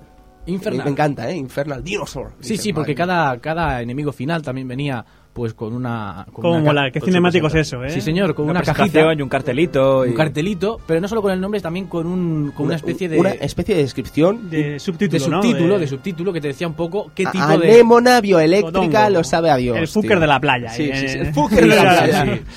Eh, tenemos aquí, vamos, Queen Goma, por ejemplo, es el parásito arácnido. Y el caso que nos ocupa, como dices, Rey Dodongo, el dinosaurio infernal. Luego, luego hablaremos de la barriga de Jabu Jabu con eh, Barinade, Sí, que sí, es anémona, la anémona bioeléctrica. bioeléctrica. Lo sabe Dios. ¿Eh? Sí, sí, señor. Y ahora quiero parar aquí, queremos parar aquí porque Antonio nos va a contar una vez más. No, es muy largo. Yo venía de Link's Awakening, chicos. Yo cuando entraba en una mazmorra, el Link's Awakening te marca que estás dentro de la mazmorra. Te dice, uno, mazmorra uno, tal. Mazmorra dos, tal. Claro, yo, yo, yo no pensaba que esto que estaba haciendo eran mazmorras, ¿vale? Yo pensaba que entraba, hacía mis cositas y me marchaba. Pues, ¿qué pasa? Yo entré en Caverna de Odongo, cogí las bolsas de bombas y pensé, vale, ahora me voy al castillo de Irul a liar la parda. Muy bien, ¿eh? No Ah, volví, no volví, ¿eh? No volví a la caverna de Odongo. No. Yo pensaba que ahí estaba ya la caverna de Odongo acabada. Muy bien, ¿eh? Yo cogí las bombas y ya había cumplido. Pero es que esas bombas no eran para eso. ya, ya, ya, ya, ya, claro. Después lo descubrí cuando a los 4 o 5 días de ver que no avanzaba, eh, pregunté y me contaron, hombre, te has cargado al malo de la caverna de Odongo, ¿no? ¿Qué caverna? ¡Qué caverna! ¡Qué malo! Qué malo, ¿de qué Sí, me estás señor, sí, hablando? señor. sí, sí, esto es un problema de Nintendo, no mío, chache. Ya, ya. Debería explicarle bien las cosas. o sea, es un juego tan magno, debe explicar las cosas bien. Bueno, y después, amigos, vamos ya a la zona donde conocemos a los Zoras. Ujú, ujú. Zoras Domain, eh, el dominio Zora, donde conocemos Otra raza nueva, una raza nueva, una raza acuática. unas sepias bípedas. Sí, señor. Y ahí encontramos el problema que hay con la desaparición de la princesa Ruto. Una hija bastarda Qué del nombre más rey, feo, ¿eh? del Princesa rey Ruto. del rey número 16. No solo feo el nombre, ¿eh? Sí, señor. no, no, ella, ella también es horrible, Sí, es insoportable. Pues yo de mayor a lo mejor hacía pistifilia, ¿eh? Ahí lo dejo. Principilia. Ah. Cuando crece, ¿no? Sí, sí, sí. Ah, sí. Oh, bien. oh, sí. Aquí encontramos una de esas cosas que hay que estar muy atento porque te puede pasar desapercibido. Medio curiosidad, medio, medio parte importante de la trama de Zelda Ocarina of Time. Estás hablando del movimiento de pandero del rey, ¿no? Para... Estamos hablando... Cuando se desplaza para dejarte a un lado. Es genial, de es genial. La FX es insuperable. Dura, dura, o sea, como un minuto. Sí, sí. El, el, el, Son- el, el lo bamboleo tengo- del es que culo. no, no, lo tengo contado. Son 25 movimientos de culo. Uic, uic. 25 veces. Sí, sí, Pero sí. previamente para que eso ocurra, tú has tenido que ir al lago Gilia y buscar una botella con una carta de la princesa Ruto o presumiblemente de la princesa Ruto, amigos y amigas. Esa carta no es de Ruto. Esa carta ahí la ha dejado Garondorf. ¡Ojo! Sí, señor. Es una trampa. Me acabas de desvelar algo impresionante. Sí, señor. No, no, porque esto lo comprobé ayer, además, Chache, que me lo comentaste y tal. Y es que Ruto te dice que ella no ha escrito ninguna carta. Tú le preguntas, oye, es que yo he venido aquí por la carta que he encontrado. Y dice ella, ¿qué carta? si yo estoy aquí porque Lord Jabu Jabu, un rey Zor antiguo, se ha tragado la piedra espiritual del agua. Que me la dio mi madre. ella, que es un regalo de, de esto de mi madre, etcétera. Así que nada, la salvas y luego me llevas que, que estoy cansado. Que Sí. yo estoy cansada. Porque esto es fantástico. A Cristian le encanta Ruto, ¿verdad? Uy, sí, me encanta. Y es que encima se va quejando por todo esta Se mujer. quejaba por todo. Es, es encantadora. O sea, tú no llegas a la plataforma, la lanzas, se queja. Sí. Que la has lanzado mal y se cae por un barranco, se queja. Se queja, se Pero queja. siempre está en, en un punto, siempre vuelve al mismo punto. Sí, no lo siempre está entiendo. Entonces, esa tercera mazmorra dentro de la barriga de Jabu Jabu, Jabu Jabu's Billy, ¿eh? donde un coñazo, ¿eh? Es un pelín Jabu coñazo, Jabu's sí. Billy. Es una de las mazmorras que Pelín. menos me gustan a mí, Y además quizá, es ¿eh? asquerosa, si te lo paras a pensar, Sí. estás dentro de un pez. Sí, Y además el pez, el es pez no es tan grande.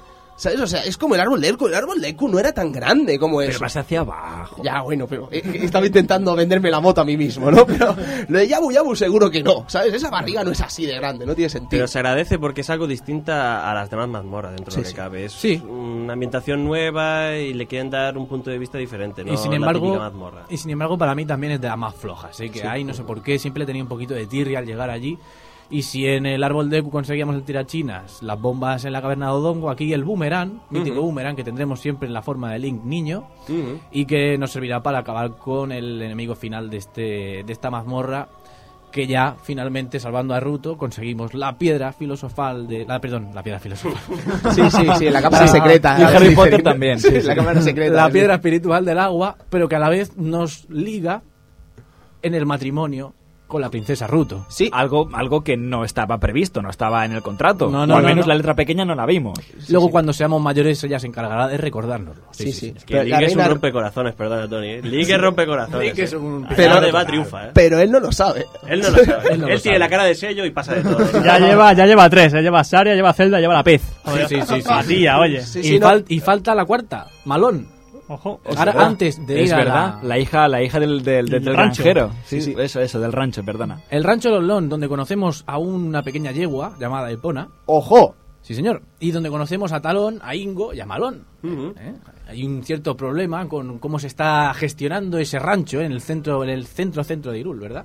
Me recuerdan a Mario y Luigi. Se parecen Sí. un poco, ¿no? Uno bajito, Alguien, ¿no? regordete, va de rojo y el otro Una de las alto, curiosidades es esa, ¿no? Que, que querías comentar, que estaban un poco basados a nivel de diseño. Eso dice la gente, a mí nunca me lo ha parecido. Por internet, sí, hay, sí. hay- por internet hay muchas cosas, dicen que Malón podría ser Peach o Daisy, que... mm, No, eh, los hermanos son Mario y Luigi, tío. y Unos que, altos y otros- que los hermanos serían Eso- Mario y Luigi sí. o Mario y Waluigi, porque Ingo Ojo, es más, no. es más Ah, bien... va, va. Ingo- Waluigi es Mario Tenis, todavía no salió, ¿eh? Ingo, ojo, porque Ingo, el hermano de Talón, es más bien malo. Y cuando, Exacto. y cuando está reinando Ganondorf, él está al servicio de Ganondorf. Es más ¿eh? cabrón, ¿eh? Oh, Y eso, Epona- eso es un momentum, ¿eh? Y también. Epona es el mejor caballo que tiene y se lo quiere dar a Ganondorf. Sí, sí, Pero, sí, sí. Oh, bueno, qué maravilla. Ya Pero tú lo robas. Pero tú lo robas. Bueno, le haces ahí una especie de carrera, la ganas, la No, ganas. pero amigo, Sam, una cosa es robar y otra es el estilo que planta Link a la hora de saltar la pared. Eso sí, qué grande Eso no es robar, eso es tener un estilo de Dios, ¿sabes? O sea, es increíble. Antes de continuar, sí quería decir una pequeña curiosidad también del Rancho Los Lord. Y es que encontramos que Malón y Talón comparten el mismo colgante. Y es que a Miyamoto le gusta meter muchos guiños de juegos de Nintendo en sus juegos, ya lo sabemos, hay una cantidad infumable de Sí. casos. Pero aquí encontramos que Malón y Talón llevan un colgante con la cara de Bowser. Anda, Sí, señor. Qué bonito, ¿no? La cara de Bowser, un detalle de estos que Sí, a, sí, a. Miyamoto pues le gustaba poner y seguro que a la audiencia si no lo conoce también le gustará. Sí, y además no, no es algo nuevo en la saga Zelda, porque en Link's Awakening de Game Boy, por ejemplo, había un nivel que era de plataformas donde veíamos distintos Goombas y además teníamos que chafarlos con Link, ¿sabes? Bastante curioso. Y además teníamos el uso de la pluma que te hacía saltar y ya tenías el juego hecho ahí. Fantástico.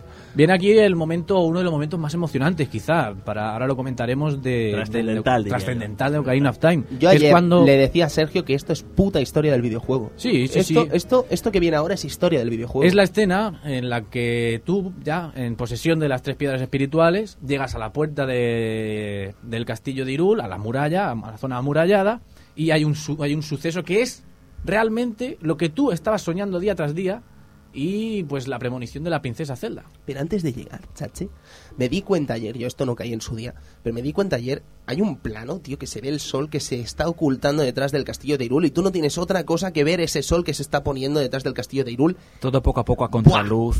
Con una belleza, con el naranja ahí que se va haciendo fuerte y luego va oscureciendo. Sí, Impresionante. sí, sí. Scriptado total, ¿eh? Scriptado. todo. Sale un caballo.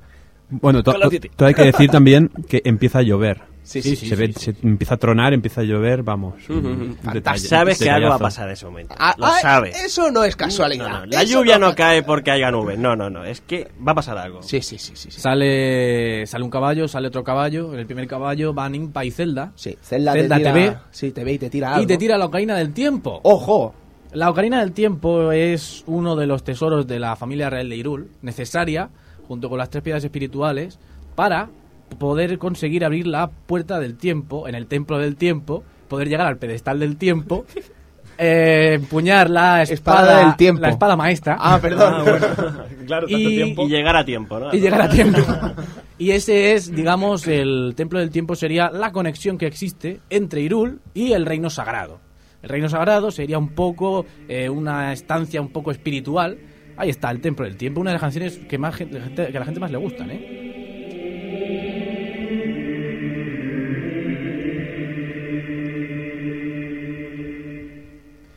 Sí, señor, porque en el reino sagrado, digamos que lo que estaba diciendo un poco un lugar, un lugar ligado de alguna manera a Hyrule, en el centro del reino sagrado se encuentra el templo de la luz, el templo de la luz, y dentro y en el centro del templo de la luz se encuentra la Trifuerza, es donde está el Triforce.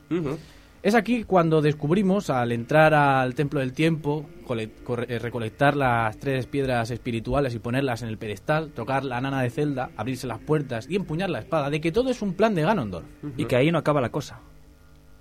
Ahí no acaba la cosa. Porque resulta que Ganondorf estaba pensando precisamente en que activaras ese pedestal con las tres piedrecitas para dominar el mundo. Efectivamente. Básicamente. Buah. ¿Por qué no lo puede hacer él? Porque es un alma corrupta. Solo un alma pura puede empuñar la espada maestra. Por eso se lo Link monta puede hacerlo. para recolectar las tres piedras.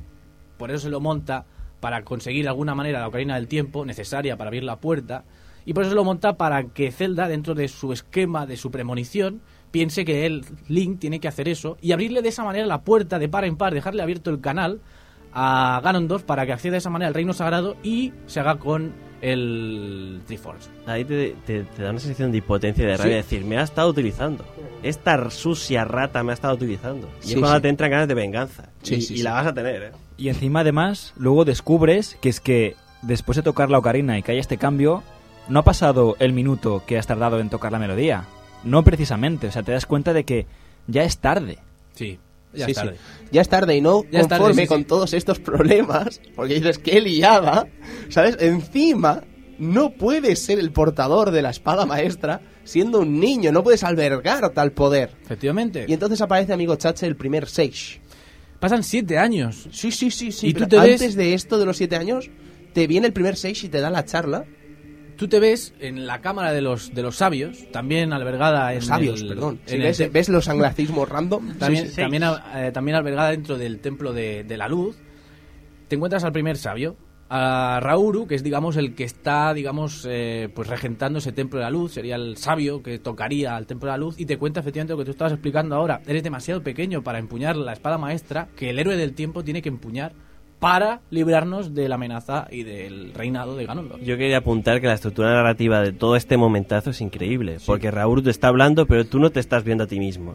Y llega un momento que te dice, pero mírate, si ya no eres el mismo. Y, te, Y no miras para no abajo, temas, miras no para temas. arriba y se queda flipando. Por eso decía que no pasa un minuto, pasan siete años. O sea, has crecido de golpe. Por eso es tarde ya arreglar lo que Ganondorf ha hecho. Porque ya la, la ha liado parda, así.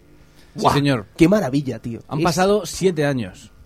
Yo creo que este es uno de los grandes momentos que dices, el juego vuelve a empezar otra vez. Sí, ¿y de Realmente manera? esperamos que nadie se haya quedado sin jugar el juego, porque si no, ahí, ahí ha roto una de las magias, ha visto el truco de magia antes de ver el- hacer el truco. Sí, y sería sí, una pena. Exactamente. Y además ah, ya es, es como lo de Aeris, ¿no? Ya, ya lo sabes, ya la has liado. Sí, Ya la has liado. Que no puede resucitarse, por cierto. No se puede. Por mucho que diga el tío ese de Antena 3, el amigo de Javi, el, el Cefiro. Sí, el- Ariel, el- Ariel. Ariel, Ariel, Ariel. El hombre más sabio de Final Fantasy en España. Ese es, ese es, qué grande.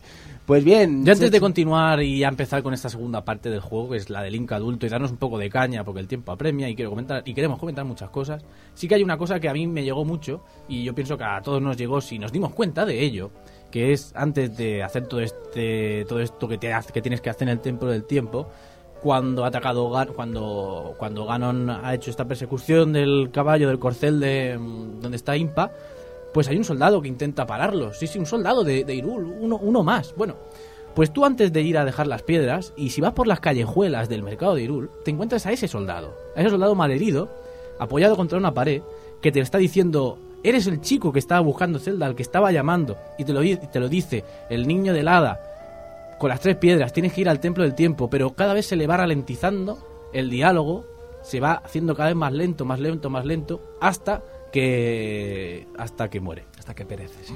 Ves la mía. muerte ahí en un diálogo buenísimo. Es, una, Madre. Es un, momento- toque, es un toque dramático realmente bien conseguido. Sí, Sí, sí, muy Esos son detallitos que es como un premio al que investiga, ¿sabes? Sí, si sí, investigas sí, todo el juego vas a encontrar detallitos que otros que van a saco pues no lo van a... Además, un punto dramático que no es el único. O sea, momentos que emocionan solo con texto y música. Sí, sí, no sí, hay sí. voz. No, no, no. No hay entonaciones, no hay interpretación. Ahora que naturalmente los- todos los juegos vienen doblados y eso puede ayudarte a, a- a que te transmita cierta emoción. No, no, no, es, es solo un texto y una musiquita. Ya está. Esa es la magia de Nintendo. Es así. Es fantástico. Pero es que además, ya os digo, ¿eh? O sea, es que es subrayar básicamente las palabras de Sam. O sea, es increíble cómo te remarca ese momento, cómo te los te, te, te- te marca eh, como jugador. Y más cuando realmente quizás éramos niños, ¿no? Que nos deja, vamos, locos, ¿no? De, Es "Guau". que la Se ha muerto en mis Ocarina brazos, tío, tiene muchísimos momentos de este, de este estilo. Muchísimos momentos que no hace falta introducirte un vídeo, una cinemática increíble, sino con muy poquito consigue hacer mucho, la verdad que sí. Sí, sí, sí, sí. Yo propongo que ahora hagamos un formato un poco más templos porque es un poco peligroso, nos podemos entretener mucho si vamos templo por templo. Ahora simplemente explicar que Rauru, lo que estamos explicando, eh, te, dice que debes ir a los eh, cinco templos que hay en Irul, liberar a los sabios que te van a ayudar a volver a encerrar a Ganondorf. Esos cinco templos son el templo del, del bosque, el templo del fuego, el templo del agua, el templo de las sombras y el templo del espíritu. Cinco templos para seis sabios, ya tienes a Rauru, hay que contar cinco sabios más, que serían Saira, Saria para el templo del bosque, serían eh, Ruto para el templo del agua, Darunia para el templo del fuego, eh, Impa para el templo de las sombras y Naboru para el templo del espíritu. Sí, señor. Cinco templos donde se desarrolla gran parte de todo, de todo el argumento y de toda la jugabilidad a través de todos los objetos que te van eh, que vas consiguiendo en Zelda y pues que siguen todos el esquema básico, básico clásico de mapa, brújula eh, y llave del jefe final, que es lo que tienes que ir superando templo tras templo. Ujú.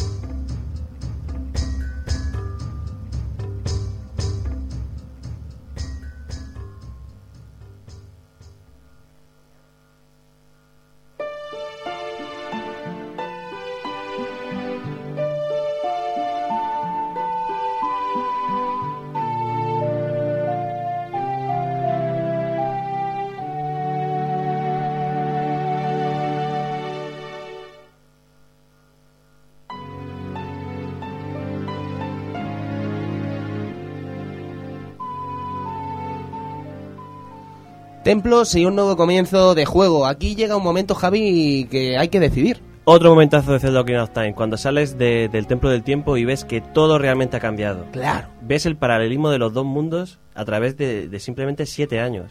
Eso me parece increíble. Me parece increíble eh, el ver eh, cómo ha transcurrido el tiempo, pero en todo el juego. A partir de ahí te vas a dar cuenta de que todo ha cambiado y de una forma real y que ha sucedido cosas en cada uno de los puntos que ha pasado previamente cuando eras un niño. Así que me dices, por ejemplo, de ver un mercado donde hay una pareja curiosamente bailando, haciendo moonwalk, dando vueltas de 360 grados, donde hay gente corriendo, niños corriendo, y de golpe a los 7 años vuelve y está todo quemado, hay zombies. Los no muertos. Los no muertos, tío, eso, eso, quieras que no, Horrible. que FX. Que te follaban. te chillaban y te quedabas eh, paralizado. Guau, tío, es chunguísimo eso, eh, o sea, el momento ese que te paralizan es impresionante. Pero ese es otro detalle, ¿no? Porque con Link pequeño te paralizan, pero con Link grande, al menos yo lo que he jugado, no, no, te, no te llegan a paralizar, ¿no? No lo sé. Simplemente se te agarran a ti. Sí, Bueno, pero lo, lo que es interesante, lo que estabas comentando, Siken Show, es también ver cómo la gente se ha tenido que espabilar, ¿eh? La gente que está en el mercado de... La gente que vivía en el centro del castillo de Irul se ha tenido, ha tenido que emigrar. y la encontramos toda ahora en Cacarico. Es una, es una tónica que te va a perseguir eh, a lo largo de todo el juego. Ves que todo ha sufrido un cambio. todo, Sí, sí. Y el todo, castillo de Irul, chicos, con esa, ese puente que ya no está y todo rodeado de lava impresionante, chicos. Y el castillo de cambiado por el castillo de Ganon. Bueno, sí. y además la primera visión que tienes, la primera de todas, la- es la montaña de la muerte, que está rodeada esa montaña de la muerte que era antes una nube, ahora está como rodeada de ceniza. Ese espiral fuego. rojo, Buah. ardiente. Ya te está indicando que hay un problemón. Sí, sí, sí, sí, Sí, sí. señor. Increíble, chicos, increíble. Pero entonces llega el momento de decidir. Yo no sé qué hicisteis vosotros a partir de aquí. Si directamente fuisteis al Kokiri Forest o os pasasteis a visitar a una Yo tal Epona. me tiré directamente una semana sin ir al cole. directamente. Empe- Empezamos a... Para empezamos empezar, por ahí, para ¿eh? empezar. O sea, Si poniendo pillaste- las cartas sobre la mesa. Sí, sí, sí. Sí, sí, pillaste una bronquitis random, ¿no? No fui, no fui, No- no y- fui y, ya me fui directo para el templo del, del bosque porque ahí está la siguiente misión. La siguiente misión. Pero claro, en el punto intermedio tienes lo que Tony comentaba, que es un caballito que... Yo la pillé tarde. Que mi ya, mano. buena. La pillé tarde. La pillaste tarde. unas pateadas. Pues sí que te pegaste pateadas, ¿eh? La pillé tarde. ¿eh? Eso me pasó a mí también en cierto juego llamado Dragon Quest, el periplo del rey maldito. No conseguí el tigre casi hasta el final del juego. Cuando digo el final me refiero que estaba ya encaminado al final, a las últimas dos horas de juego y no caminé nada. ¿Cómo lo aguantaste tanto? No lo sé, pues soy un loco, Sam. ¿sabes? Ya Yo. No, no me di cuenta hasta que me O sea, pasé ¿A las pocos 100 RPGs horas. que juegas y me juegas a ese hasta el final? 100 horas de juego, Sam. Tú sabes lo que a son dar, ¿eh? 100 horas, tío, para no a poner- llevar a nada. Te voy a poner RPGs buenos encima de la mesa, pavo, porque de verdad... Ilústreme, por favor, O sea, ilústreme. casi te pasas el Dragon Quest, le echas 30 horas a Final Fantasy 13, tío, o sea, mereces un Ya flagelo. está bien, ya está bien. Ilústreme, ilústreme. Pues total, chicos, que eso, que llegamos a un momento que vamos a por Epona. Epona. Eh, Vas a por Epona primero, lo sabes, lo tienes en la cabeza, no te lo Porque puedes has visto encima. imágenes. Porque has visto imágenes, quieres montar el caballo. Sí, sí, sí, porque eso no era muy normal en la época, ni mucho menos, ¿eh? O sea, eh, tienes una montura, es que es muy épico eso. ¿Sabéis qué me pasó a mí? Que no tenía la canción para llamar a Epona.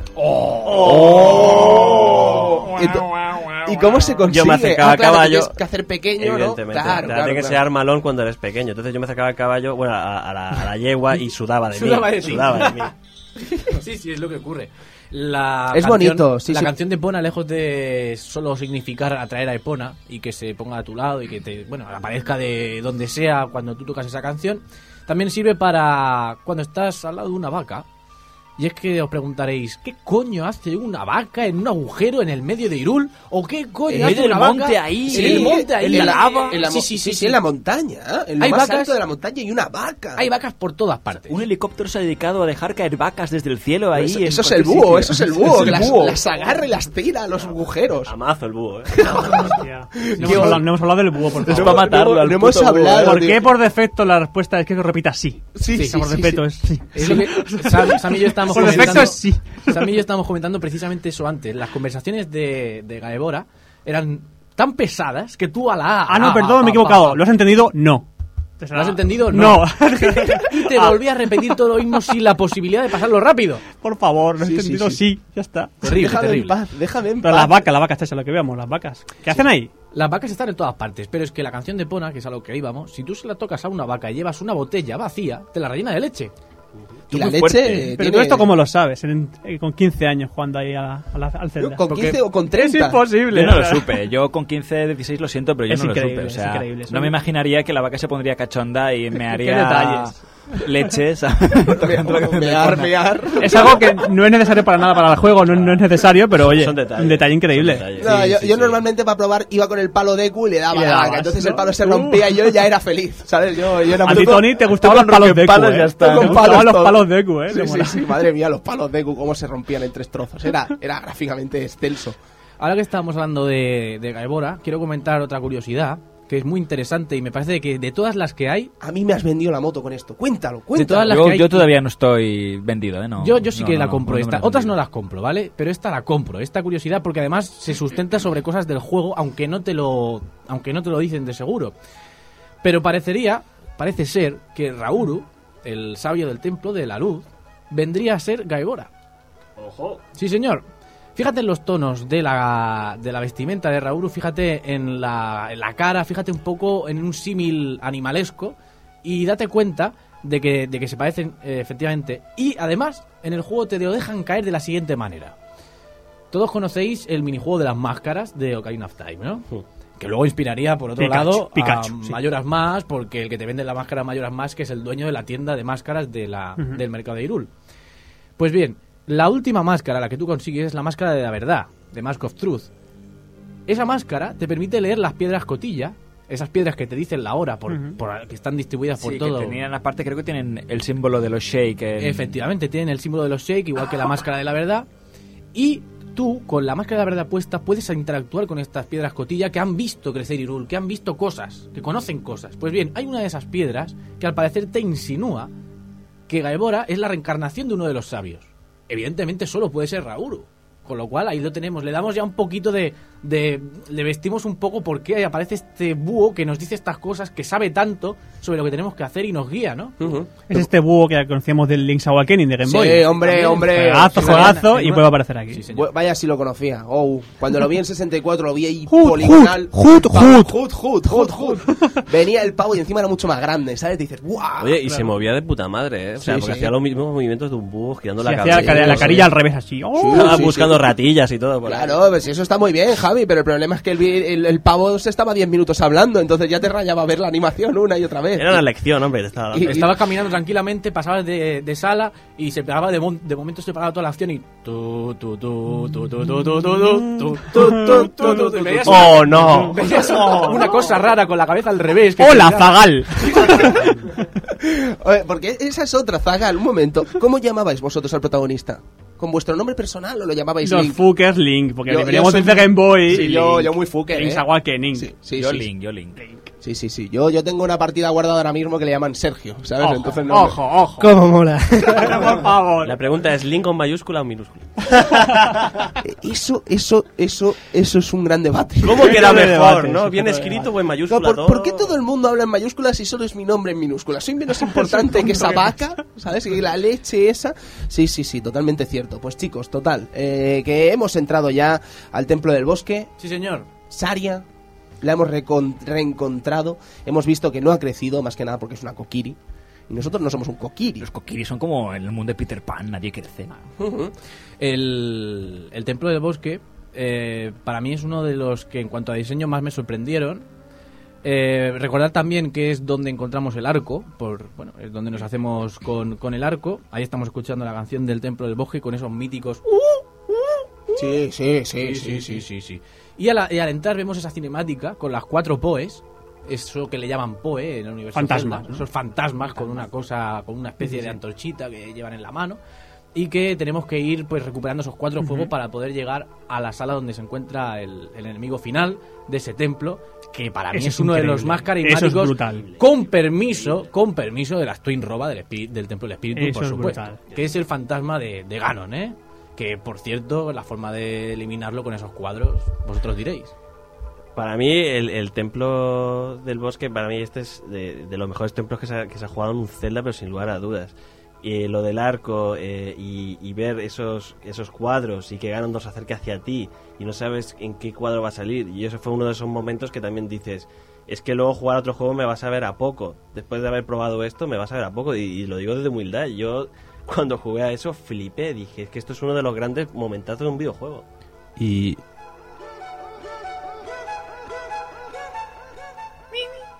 Y esa sala de torcida que te encuentras. ahí está sí El señor pasillo, Ese pas- el, el pasillo que está doblado. Sí, señor. tienes que ir jugando con Que eso está torcido. Ahí. Que luego, y aparte, el, el, el efecto que jugaban con Traveling de que lo acercaban y luego tiraban hacia atrás la cámara y veías que estaba ya derecho. ¿eh? Puro, Genial. puro arte. Sí, sí, sí. Y además sí, yo lo sí, recuerdo sí. porque los vídeos, en los vídeos salía muchas veces este templo del bosque y yo recuerdo, hostia, pues, ¿qué será esto? ¿Qué será esto? Y cuando lo vi, ¡oh, qué bueno! Sí, sí, sí, sí. Vendida de moto, vendida de moto. Es que yo creo que hasta, hasta este momento no lo hemos dicho, pero ¿cuántas, ¿cuántas cosas han copiado de castillos de Ocarina of Time para juegos de después de Zelda? ¿Cuántas? Ha sido precursor en muchas cosas. ¿Te refieres a, a coger a Ocarina como referente para otros Como juegos de Zelda? sí, a ver, o sea, el mayor referente es Twilight Princess. Es Ocarina of Time, copy-paste y ya está. Es grande, pero es que es copy-paste. Tiene la misma estructura de castillos, los mismos Situaciones no, idénticas. situaciones idénticas. O sea, es, es, o sea, es que Ocarina of Time es el referente. Sí, sí, sí.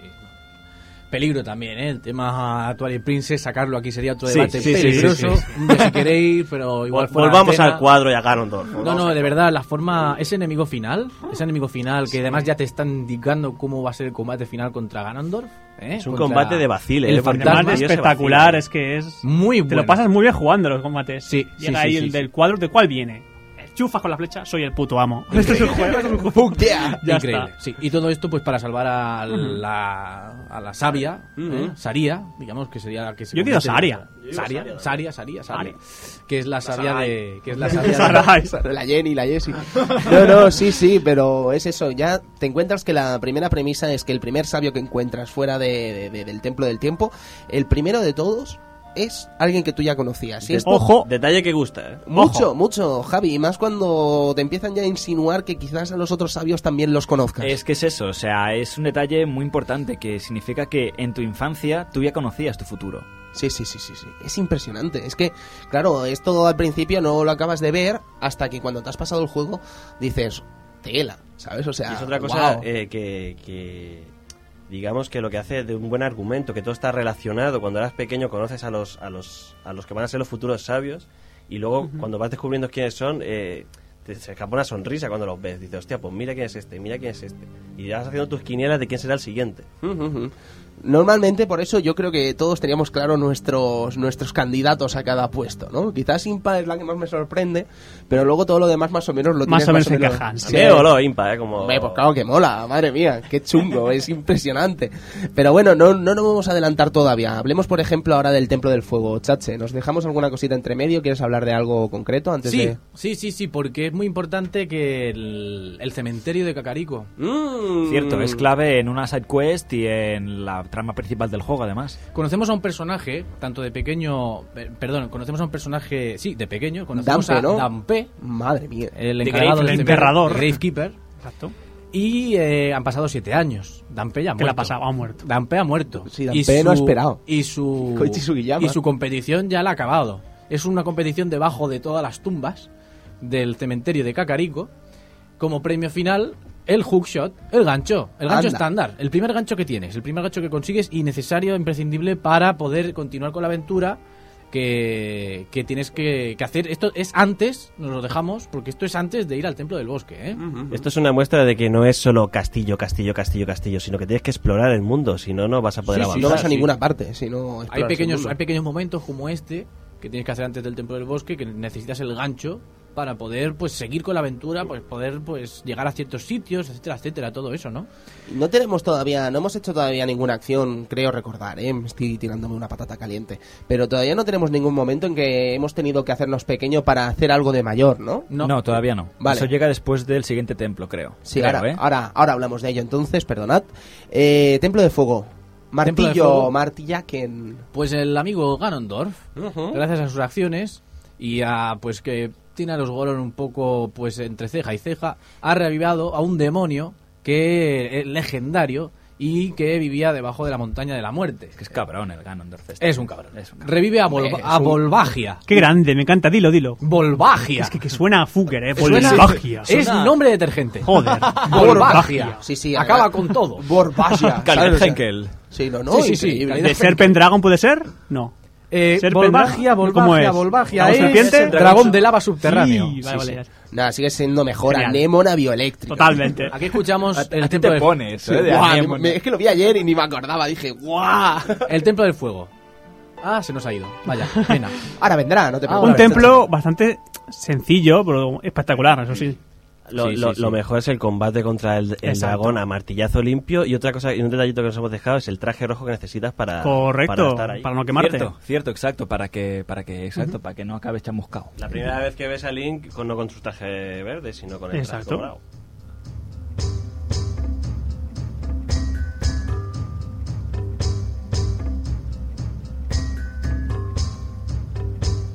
Trabajo del compositor es increíble. Estaba pensando eso, o sea, qué grande el binomio Miyamoto Kondo, Koji Kondo, Kondo, es que es, es, es una es, es una pasada. Sí, no, no. Koji Kondo está en su salsa.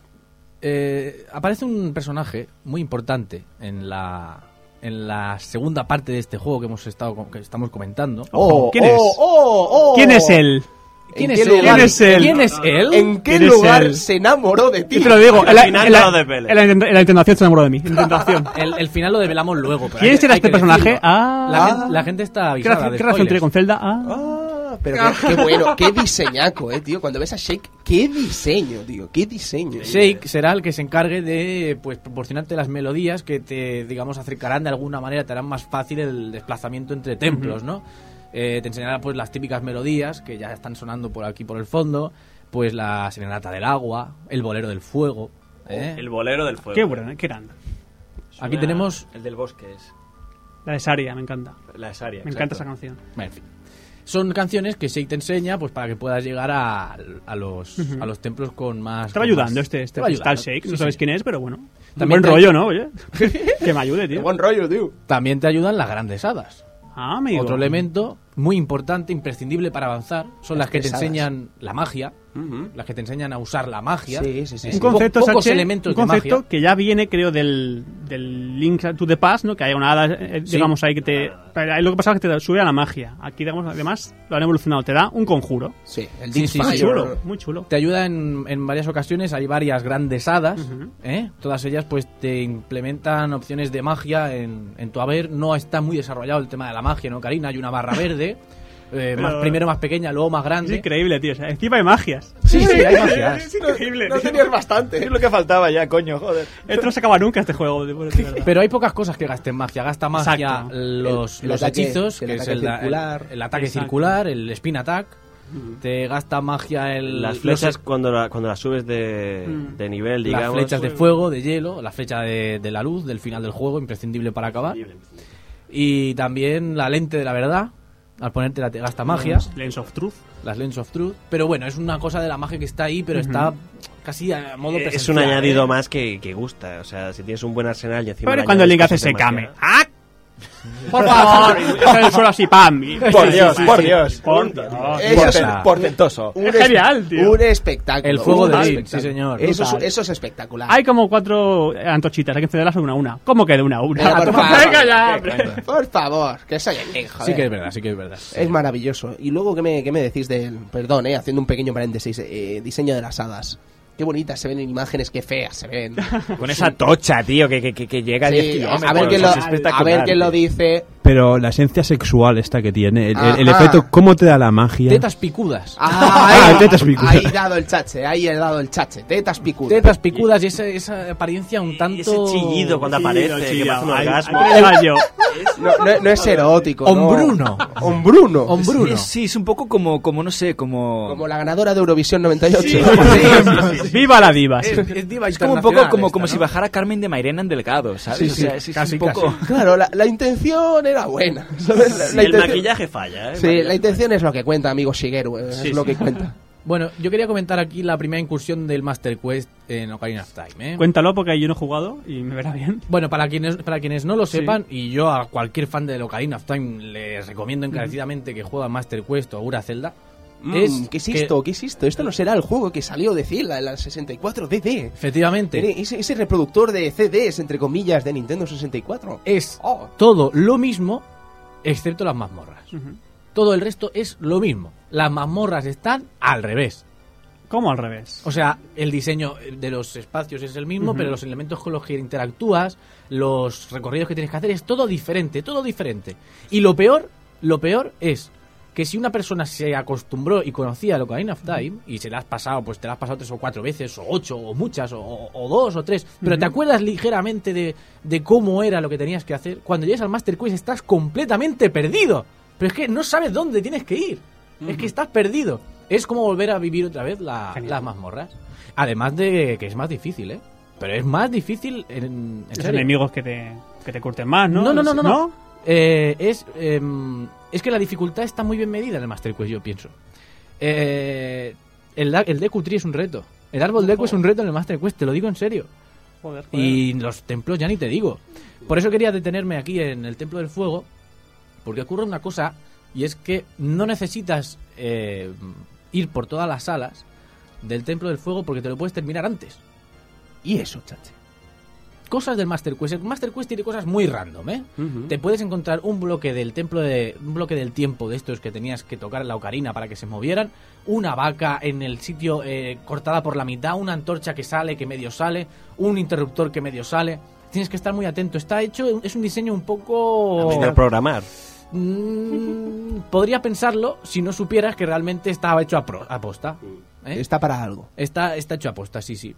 Y el Templo de Fuego te das cuenta de, te das cuenta de, de- de eso, de que hay salas en, en la parte de arriba del Templo de- del Fuego que no tienes que visitar para acabar con Volvagia y rescatar, y rescatar a Darunia y a todos los Gorons que están apresados por, por Volvagia. ¿eh? Ahí es con, con tu magnífico martillo pega Martillo, hostias. Megatón. Megatón, de ahí el Megatón. Ahí el Megatón, de ahí el Megatón. De ahí el Megatón en la jerga nintendera. ¡Megatón! ¡Megatón! Es igual que Villarato, Villarato. ¡Viene el Megatón! No, tío, chacha, hay un Megatón antes que ese, tío. Sí, Megatón, Kirby. Megatón, pero la palabra, el, el- digamos que la, popula- Sí, la- sí. la popularidad la adquiere una vez cuando un juego de... Martillo, Megatón. Megatón. Pero cómo Sí, la señor. va a darle al dragón con el martillo en la, Chafarle la cabeza. En la cabeza. La cabeza. ¡Toma! Sí, sí, señor. sí. Maravilloso. Antes de nada, un pequeño paréntesis. ¿Dónde podemos jugar este Master Quest, amigo Chache? En GameCube, sobre todo. Pues sí, en GameCube, en el- la edición limitada que salió De Wind Waker. Wind Waker, que Exacto. no era tan limitada porque salió, y yo vi de esos, pero meses y meses después del lanzamiento, pero la bueno. que traía dos mini CDs, ¿no? dos mini gods de estos, eh, dos gods, dos discos god de, de GameCube, uno con el Wind Waker y el otro que incluía el Zelda Ocarina of Time y el Zelda Master Quest. ¿Era dorado? Era Sí, dorado, sí. ¿no? Sí, sí, sí, sí, sí. Qué bonito era ese cartucho. Era dorado el del Wind Waker caja, y el otro el otro era normal, el otro era negro. Bueno, con- eh, sí, con el- están con también el- en el Virtual Console, ¿no? El Master. Sí, sí, ¿no? también ya el Master en, el- la, virtua- en la consola Sí. virtual. Yo creo que sí. creo que no, pero si me lo dice sí, yo me callo. sí. Puede ser, puede ser. Una cosita rápida, Nintendo se portó fatal porque lo sacó el Zelda Collectors añadiendo a esos dos el Zelda 1 y Zelda 2. ¿Por qué no los añadió en un momento en Wii Waker? Hubiera sido mucho mejor. ¿no? Venía el, el, el, el de esto, No, el- en el Zelda Collectors no venía el Master Quest. venía el Majora's Mask. Venía el Mayor más y venía el Ocarina of Time. Normal, ¿verdad que sí? cierto, Pero- cierto, Sí, sí, sí, sí. Y venía el Zelda 1, el Zelda 2. Pues no me hubiese importado pagar un poquito más y llevarme el Mejoras, el Zelda 1 y Zelda 2. La verdad es que se podrían haber corrado una edición coleccionista real. Pues sí, Sí, sí. hicieron esto, lo hicieron un poco a medias entre el disco extra del Wind Waker y el Zelda Collector. Sí. Oye, pero qué curioso, ¿qué, qué, qué cuatro juegos te está regalando casi como aquel que dice Nintendo por la cara? ¿eh? Esto no se ve mucho ahora mismo. ¿sabes? El, el meter estas grandes colecciones en un mismo disco no se ve. Ahora te regalan un, o sea, ahora te hacen pagar un juego por cuatro partes. Sí, sí, sí, sí. Por ejemplo, ¿sabes? Por Me ejemplo. vais a permitir que subamos la música porque llegamos a uno de los momentos más odiados por muchos, Ojo. el Templo del Agua. Oh, no.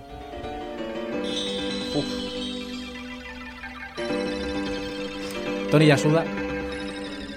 No me veis, pero estoy sudando. Amigo Tony, La canción encima es que es... es, es- es- Ahí es que es momento de inflexión. Sí, sí. O sea, o lo superas o aparcas el juego. Este mucha mierda, gente no hay más, no hay mucha más, gen- no es más, Es, es- es es así. completamente cierto. Es Mucha gente se ha quedado en el Templo del Mira, Agua. Yo el juego me lo he jugado siete veces, de las cuales me lo he pasado tres.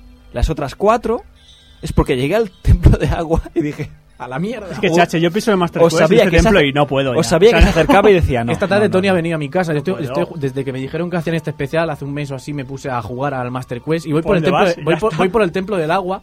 Y, y es que ¿sabes cuál es el segundo objeto que tienes? Bueno, el primer objeto es la brújula, sin mapa ni nada. Y el segundo objeto es el gancho largo. Es que de verdad es que no, no concibes. ¿Y cómo avanzo yo ahora qué tengo que hacer? Es, es una comida de olla No tremenda. hay llaves, no hay bota. No, hay, no, no, no, Vale. no, no. Es un templo La B pequeña. Ah, ah. es un templo bien diseñado, pero súper Es un gran templo, es un gran templo. Es eso, o sea, a nivel de diseño Sí, sí. Es, es una maravilla con los diferentes niveles que tiene, que tienes que ir subiendo, bajando agua, o manteniendo el agua a diferentes niveles. Tres niveles, sí, señor. Exacto, combinándolo además con que quizá tienes que subir el agua al máximo para ir desde arriba y ponerte las botas de piedra. Es ahí que de ese es el fallo del templo, Para creo. bajar. Ahí es muy lento, es muy lento desplazarse con las botas. Ah, Entonces, fuera bota. Abro menú, cierro menú. A nivel Ah. de diseño y concepto es muy bueno, Sí, pero sí. se hace duro, se hace muy tedioso. Sí, sí, completamente de acuerdo. Y ahí nos encontramos a quizá el malo secundario más carismático, ¿eh? No nos olvidemos hablar de Shadow Zelda Link, Oscuro. Ahí estamos. No nos olvidemos de esto, ¿eh? Porque es increíblemente más carismático que el malo del Templo del Agua. Es un random. Que es un random, una es el Morfa, ameba, Sí, ameba ameba. acuática gigante llamada Morfa. Mm, No impone respeto, no. Que no impone, no impone Shadow ningún Link. tipo de- Shadow Link. Shadow Link que además tiene muchas curiosidades porque hay gente que se lo carga de distintas maneras. Qué grande. Yo no podía cargármelo de otra manera que no fuera con el Dance Fire. O sea, si iba mal de magia, no me lo, no me lo podía cargar. Tenía que volver y recobrar toda mi magia, porque no podía darle como el resto de gente. En mi cartucho, Claro. yo que sé por qué. Estás acostumbrado a los enemigos que no Quizás se, des- resistencia. se desoldó algo de la placa, ¿sabes? Sí, Eh, un poco la- de estaño. la- la algo pasó. Yamauchi. Algo pasó en mi remesa, en mi remesa, que era la primera, que solo se podía matar con el Dinfire. Pero hay gente que lo mató con el megatón, con el martillo.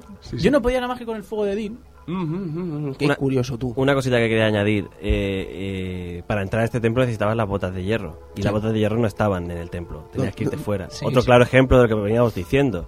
Si que no no, es templo, templo, mierda. templo. Si no exploras, caca. Y otra cosa, también necesitabas el traje azul. Sí. Sin el traje azul, adiós, adiós, adiós, porque te, ahogabas en 0,2. O sea, Sí, sí, no- sí, sí.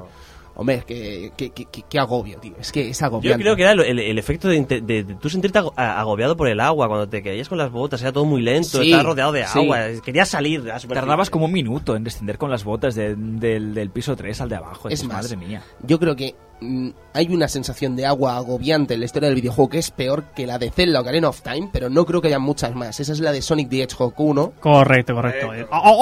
Oxígeno, chaval. 5, 4. Muerte. Madre mía, no, no, o sea, terrible. Y además, a lo que ha dicho Sam, que esto es el filtro de ahora tú lo dejas, tú sigues, añado una tercera opción. Es mira la guía. Que esas solo son cobardes. Ese es el momento Son que los no, cobardes. no. Javi, Javi, hay gente que ahí mira la guía y lo el sabes. templo del agua es cuando la guía no es suficiente. no es suficiente. El problema del templo del porque, agua. Porque te hace falta huevos. Y siempre te falta una llave. Exacto. Siempre. Ese es el problema del templo del agua. Me falta una llave. Siempre falta una llave. Bueno, nos ponemos a que se ha acabado el bien. del, del agua. Vale, ya hemos pasado, respiramos. Los Eh, machos ibéricos, eh, merecemos una recompensa, una sensación de, de alivio, de oh, salgo a la superficie, por fin. Lo hemos Sí, sí. conseguido. El Ruto, lago, Ruto ahí. Genial. el lago, el lago Gilia. Ruto te tira la caña, nunca mejor dicho. Ruto de Mayor. Muy buenas. Y tú se la coges y se la devuelves, ¿no? Ruto de Mayor ya te ha dicho, ya te ha recordado que tenías que tenías una, una promesa con ella. ¿eh? acuerdo Me voy a casar contigo, pero bueno, no puedo porque. Porque tú eres un pez. Porque soy un sabio. Ya, ya has llenado, e- efectivamente. claro. Igual que Daruni el sabio, es sabio del Templo de Fuego, pues Ruto es la, la sabia del, del Templo de- del Agua.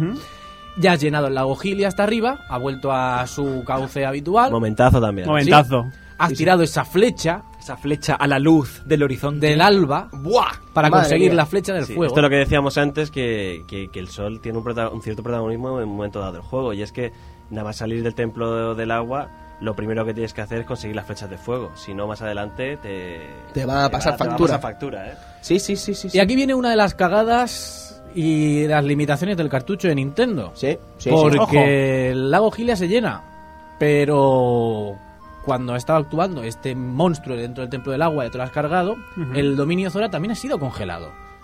Pero no.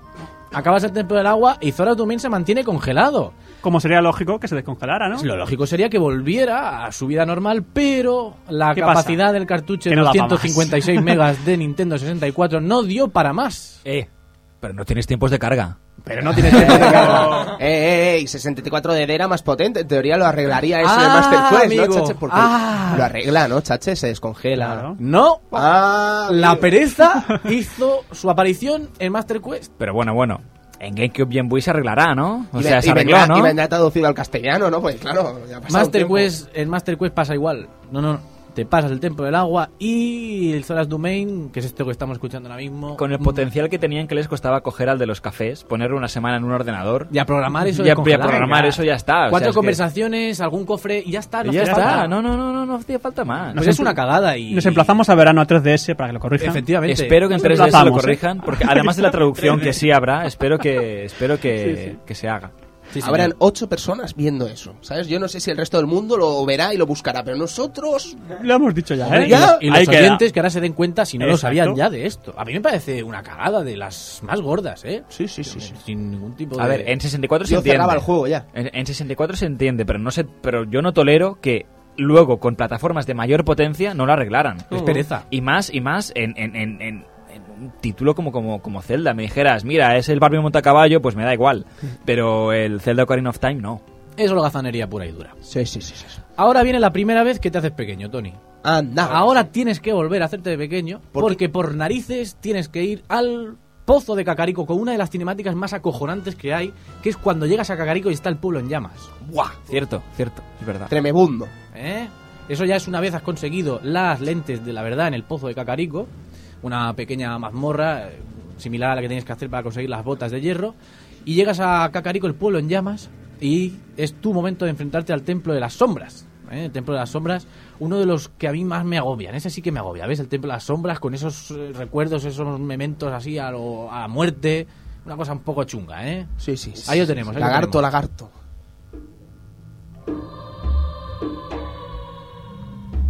Mal rollero, mal Es rollero. mal rollero. es Tal mal vez el segundo más coñazo después de, del Yabu Yabu. Bueno, Sí, pero lo molaba, tenía lo del barco, ¿no? Eso era Sí, lo del barco, sí, bien. no sé. Y el mago ma- y el malo, el malo El más final, carismático, el bongo bongo, ¿eh? Es, es un enemigo que yo creo que lo he visto eh, cientos de veces luego, no solo en, en otros juegos de Zelda, sino en, en Sí. otros- en cualquier otro género parecido gen- a- al mismo género que Zelda Ocarina of Time, así Action RPG. Sí yo que- enemigo me creo, suena creo, muchísimo. Pero escuela eso de dos manos así. Dos Sí, manos señor, y sí, luego al señor. centro, dos manos y luego al centro. Mismamente Javi en un tal Donkey, el jefe final. Sí, sí, sí.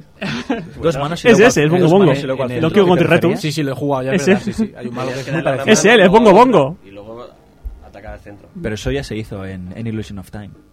Illusion of Time. Sí, Ya señor. se hizo, ya se hizo. Sí, pues había un gran ojo ahí. Después de subirte a, a las primeras montañas incas, había un enemigo en, en- en una especie como de... Entrabas en una sala, había un agujero, el tío salía con dos caras y primero tenías que... O sea, con una cara y dos manos, primero tenías que... Una mano, luego la otra y luego la cara. Maravilloso. Ya, ya recuerdo, me parece que el Star Fox también. El Star Wing. Sí, Tenía el, And- el André. el, el, el, el malo final. Andros. Andros, Andros. También creo que era Muy cabrón el malo y final, por en la boquilla. Fantástico. Chicos, Bueno, pues- eh, que es mal rollero esto, chaché. Templo de la Sombra y salvamos a Impa, la sabia del Templo de la Sombra.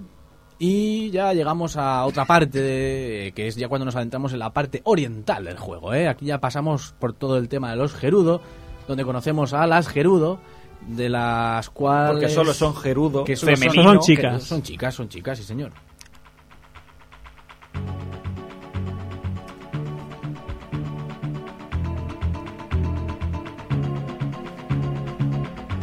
Qué El líder qué- de la Gerudo es Ganondorf Anda. y su lugarteniente Naboru. Hombre, si es que solo hay un tío, pues por cojones tiene que ser el líder. Sí, sí. ¿Qué insinúas? No, no, es que creo que la historia es así. que Sí, creo sí, es que es así, Hay un además, elegido que es un. sí. Ah, vale, vale, vale. Cada mil años nace un, Un hombre. No, no, no. No, sangre. No, no. Nace, cada mil años nace, A no ser que tú, Tori, pero A yo no no. ser que tú... cada mil años nace un hombre entre los Gerudo Exacto. y Es el jefe, Es el, ¿no? es, es el jefe. Efectivamente, sí señor. Ahí lo tenemos. Entonces es cuando conocemos a la Gerudo, tenemos que salvar a los carpinteros.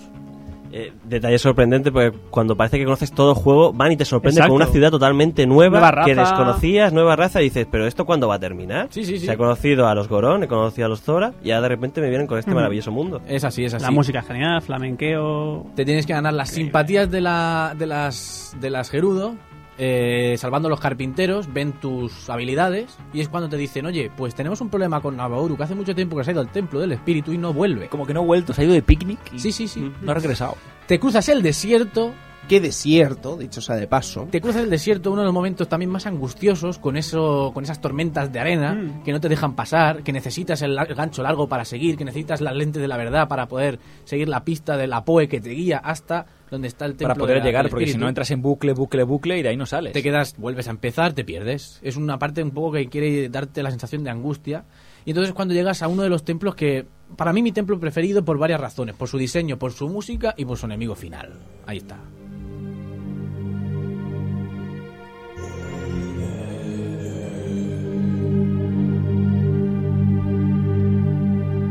El templo del espíritu al cual en el cual también tienes que hacerte pequeño porque hay huequecitos que solo puedes ir si eres pequeñito. Sí, señor. Y ahí es donde encuentras por primera vez a Naboru, que te dice, ayúdame, ayúdame, Ayúdame, ¿no? ayúdame porque yo no entro por aquí y tienes que conseguirme los guantes. Mm, qué guantes. Si no recuerdo mal, sí, sí.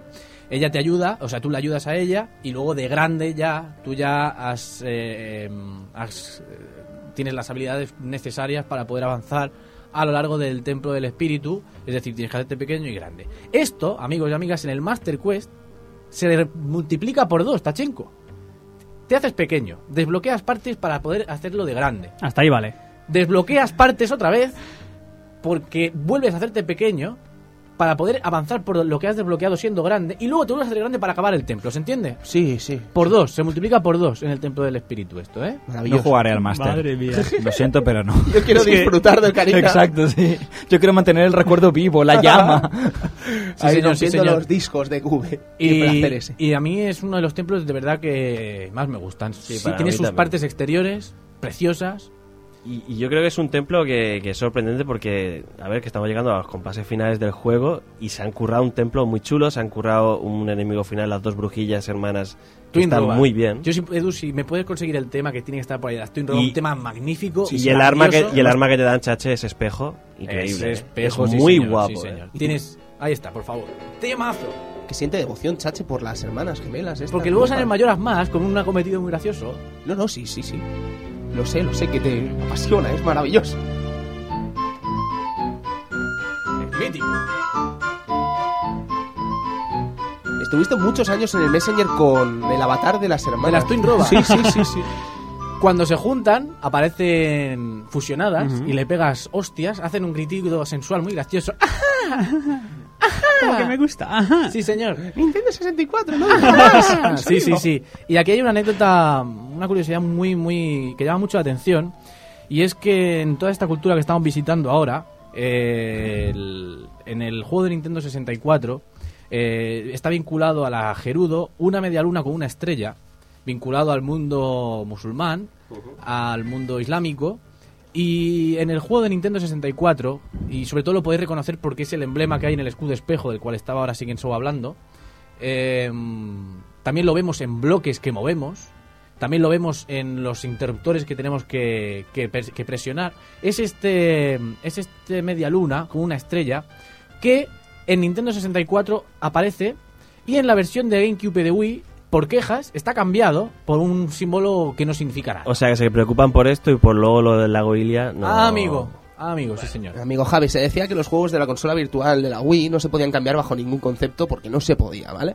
Después se descubrió que el Wave Race 64, donde ponía Nintendo 64, de golpe ponía Wii, ¿vale? Eso se esgrimió para hablar de juegos que no se podían traducir al castellano en la Exacto. consola virtual. Pero claro, después juegas al Wave Race y ves, hombre, esto alguien lo ha tocado. ¿sabes? ¿No Esto- quieres o no puedes? ¿Qué Amigo, pasa? amigo íntimo, amigo íntimo. Acabas con estas Twin Roba que pues tienen bastante carisma y ya pues ya llegas a la recta final del juego, sí, sí, ya ya se acaba. Ya Pero está. antes de acabar y de hablar del final del juego y acabar ya el programa, quiero hacer de- deberíamos hacer mención a toda esa serie de misiones secundarias que hay en Zelda Ocarina of Time. Pues Y algunas- hablamos Y algunas titánicas. algunas titánicas Ríete como tú de buscar las, las, las plumas en Assassin's Creed. eso no es nada comparado Ríete, ríete tú. no es nada comparado con las 100 esculturas. ¡Ojo! En la casa de las esculturas de Kakariko hay una maldición. Sí. Y hay una familia que está maldecida por el hecho de que se han convertido en arañas. Sí, y muy feas, además. Sí, horripilantes. bastante. Que descienden de ahí y Ay, dan, sí, dan sí, grimitas, sí, con la cara esa medio humana, medio repartidas por todas partes, por el día, por la noche, por las mazmorras, por la campiña, en agujeros secretos, y que solo tienen ese sonido cri, cri, cri, cri tan molesto que denota que estás cerca de una cri, cri, cri. Y que quieres matarla. ¿Quieres Corrígeme si me matarla? equivoco, pero si tenías el Rumble Pack, ¿no vibraba? Con el Rumble Pack ¿Con un vibraba, objeto? pero ¿Verdad que sí? el Rumble Pack no te lo daban hasta que no conseguías 20 esculturas. Es verdad, Cierto, es verdad. cierto. Es verdad. te ¿Para qué me lo das si no lo tengo? ¿Para qué me lo das si no lo Y con el mando de la GameCube, que dices ya tiene incorporada vibración, no, No te empieza- vibra, no no te te vibra hasta vibrar, que no sí, sí, consigues sí. Ah, está conseguido. ¿Eh? Está Sí, sí, curioso. buena, buen apunte. Pues sí, las 100 esculdas es un reto, yo lo hice con guía, hasta las 60, 70, luego hay, hay muy complicadas. Sí, con ¿eh? la guía que venía esa de regalo y tal. Sí. Yo las iba tachando también hasta que al Sí. final llamarte de tachar. Imagínate ya de buscar. Luego recordemos los, los cuartos de corazón, también repartidos a lo largo de todo el mundo de, de Hyrule y de las mazmorras, necesarias para completar las dos filas enteras de corazones, además de las que tú consigues cuando acabas con un enemigo final. Necesitas ir recopilando cuartos de corazón, cada cuatro piezas tienes un corazón entero. Va a decir gen- chache que la gente fucker, como yo, cuando matamos al jefe final, no cogemos el corazón y seguíamos con A cuatro me- corazones. a mí me pasó una vez también, Tachenko. Lo entiendo. Eso, eso es ser muy hombre. No, hombre, no, no. Se podría hacer, es la opción es esa. Eh, matas un jefe, hay un corazón. ¿Lo coges? ¿Sí o no? Los Tienes- corazones son para mujeres. Claro, ¿para qué? Te tienes que volver a patear toda la mazmorra y volver a llegar donde estaba el jefe y coger el corazón si te lo has olvidado. Hay un detalle que para conseguir esos cuartos de corazón que decía Chache, eh, existen unos agujeritos en la campiña de Irule donde tú plantabas tu habichuela. ¡Ojo! Cuando regresabas eh, al ser mayor, esa habichuela había crecido en forma de planta y te teletra- teletransportaba a, Sí, a señor. ciertos lugares que el no se señor de las judías mágicas que estaba a las puertas de los dominios Zora, que te vendía la primera te dice, timaba, bueno, tengo te judías, timaba. tengo judías mágicas por 10 10 rupias. rupias, 10 No- rupias. No tienen mucho éxito, Coño, pero bueno, ten, ten si Chino quieres. chano, chino Le compras la primera remesa de 10 rupias. Segunda remesa, tengo unas judías mágicas que valen 20 rupias. Bueno, están bien, Bueno, a alguien vale, le gusta, las compras. Tengo una, una remesa de judías mágicas que valen 30 rupias. Bueno, parece que empiezan a tener éxito. Así sucesivamente hasta que te cuesta la última remesa 100 rupias como 100 Como soles. 100 soles, sí Ahí señor. Como Pero, estas. eh, Aquí, Como ¿com- estas. ¿Cuántos son? 100, como estas. Esto, esto es un negocio, señores. Sí, aquí sí, la sí. gente tiene que comer. Otra, otro reto de misión secundaria que podríamos considerar pues es el conseguir todos los objetos con su capacidad máxima. ¿Eh? El- la saca de bombas las con todas las armas flechas, posibles, todas las flechas, la escata a mayor nivel que Ujú. puedes conseguir en el estanque donde pescas, Mm. horas y horas pescando. O pescar. Nunca me gustó. Yo conseguí el, el- el pez gigante, pero de pura chorra, que es que no tengo ni idea de, de cómo lo hice en el realmente. centro del estanque, impertérrito, no se mueve nunca si no vas con la con el cebo bueno que lo encuentras si estás caminando alrededor del estanque. Ok, vale. pero yo pues, tenía entendido que era muy, muy complicado. es muy pescar este complicado. no, es que es muy complicado. muy, ¿eh? muy complicado. Sí, ¿no? sí, Yo no tengo mi partida y doy fe de ello, ¿eh? Sí, Es sí, muy no sé ni cómo lo hice realmente, pero lo conseguí. Qué bueno. Es necesario para conseguir la escata de oro, que es más bien algo simbólico porque ya no te hace falta, No. que tienes el traje azul y las botas de hierro. Para pero cuando bueno, eres pequeño, si quieres aguantar más tiempo en el agua, pues estás rayado y estás investigando Sí, sí, sí. cosillas. Tampoco Investiga, es- hijo, investiga. no es necesario. Otra cosa a comentar, además de, de eso, pues de conseguir la máxima capacidad en todo, es las botellas. Las botellas las vas consiguiendo con el avanzar del juego, pero hay una, la última, la cuarta, que es consiguiendo y matando a las 10 grandes POEs distribuidas en la campiña de Irul. Un reto, ¿eh? Jamás la conseguí. la Yo me quedo a una. Me falta una botella. Porque me falta la última POE que no consigo, no consigo eliminar. No aparece, no aparece, ¿no? Tienes que ir con Epona caminando, te van saliendo a random total, las tienes que matar a todas, tienes que llevárselo al señor que es el, el que está El Ghostbuster, custodiando, sí, el Ghostbuster. eh, custodiando las POEs, que se dice que es el niño pequeño que, Que te con acompañaba, Dampe. acompañaba Ah. a Dampe, que imitaba a Dampe, que le tenía, le tenía, admiraba a Dampe, pues se dice que es el niño de las POEs. Qué grande, tío. Qué bueno. Sí, sí, sí. Mira la rumorología hasta dónde nos lleva, ¿eh? Sí, sí, sí, no se sabe quién es, no se Sí, sabe sí. quién es. No sé si lo sabes, Chache, se editó un libro hace un par o tres de añitos que era la filosofía aplicada a la leyenda de Zelda en Estados Unidos. Nunca he tenido el gusto de ver ese libro, pero se ve que debe ser espectacular. Antes de ir con el final, acabamos, si nos va el tiempo, vamos a darle un poco de caña. Las máscaras, ¿eh? mítico máscaras, empiezas con el tío del que nos reíamos antes del autógrafo de Zelda, que te permite subir al sendero de la muerte. Ese te, da, te pide la primera máscara para su hijo y todo eso tiene que acabar en una serie de... Hago ya clásicos los Zelda del de inter- también, de Exacto, intercambios. De intercambios, hasta conseguir la última máscara, que es la máscara de la verdad. La máscara de... Había una máscara de Pikachu, corregidme si o no. Eh, Parecida. Era Pikachu. Parecida. Era, era muy similar, sí. Era un zorro, era un zorro. Un zorro. Un conejo, una máscara de una especie de niño Skull Kid, de estos que te encontrabas en los bosques perdidos, en fin. Y esto es un poco como el Link's Awakening, ¿no? Tachenko, el juego este de cambiar cosas. ¿Te acuerdas? Que empezabas con un Yoshi que conseguías en la máquina del gancho. Sí, pero el, el- el objetivo no sé si era el mismo. El- No, en absoluto, en el absoluto. El Link's Awakening era, era necesario para la historia. Aquí es más... ¿Era, era necesario? Era necesario, sí, en algunos Qué, momentos. qué bueno era, Sí, qué sí, bueno sí. era. Y acabamos con el reto de la Vigoron Sword, la espada Vigoron, la tercera espada, la que consigues eh, Eh, haciendo también el, tema del intercambio. como El minijuego que inventó el recadero, vamos. Sí, sí, sí, sí. De es punta a punta De punta a y- punta, con tiempos, tienes que hacerlo todo con tiempos. Para te piden unas esto. gotas para Gran Gorón. Resulta que hay un gran gorón, fabricador de espadas, que se encuentra en lo alto de la montaña de la muerte. Y con el reflejo del, del digamos, del, De la nube esa. de la, de la nube que tanto brilla, Boy, ¿no? eh, provo- provocada por los humos de Volvagia, pues este big gorón, este gran gorón, se le han tiene eh, conjuntivitis. Eh, Sí, sí, sí, como te estoy contando, ¿eh? es conjuntivitis. Tú tienes que darle unas gotas, Un colirio. un colirio, y él pues te ayudará a que desarrolles la espada más potente, más fuerte, más fuerte que la espada maestra, con un con un handicap que es que se empuña con las dos manos, con lo cual no puedes cual utilizar no puedes llevar escudo, No exacto. puedes llevar el escudo. Pero pegaba más fuerte que la espada maestra. Qué Totalmente opcional la espada esta. Totalmente Fuker, ¿eh? opcional, pero, genial. muy divertido Genial. hacerte, hacerte todo el tema de los intercambios, que recuerdo que eran cuatro o cinco intercambios hasta llegar a conseguirla. Y luego esperar tres días a que el Es verdad, forjador es la verdad. hiciera, tú tocando la canción del sol, que pasando pase el ya, tiempo, que pase el tiempo. hasta conseguir la espada. La quiero ya, la quiero ya, la quiero ya. Y bien, quedarían más cosas por comentar, como el reto Gerudo, donde consigues la flecha de hielo, algo que está ahí por estar y no tienes no es obligatorio para nada. Pero ya llegamos al final, amigos. Oh. Sí, sí, sí. Llegamos Oh. cuando tienes Qué todos los final. medallones y llegas al templo del tiempo con todos los medallones. Creándose esa escalera de luz ¿Qué pasa ahí? para poder entrar al castillo. Y presentándote Ganon a Zelda, atrapada, en un cubículo, ¿eh? Ahí está, esa canción que nos, ya nos está introduciendo lo que va a pasar. Previamente se desvela quién es Shake. Exactamente. ¿Quién es Shake?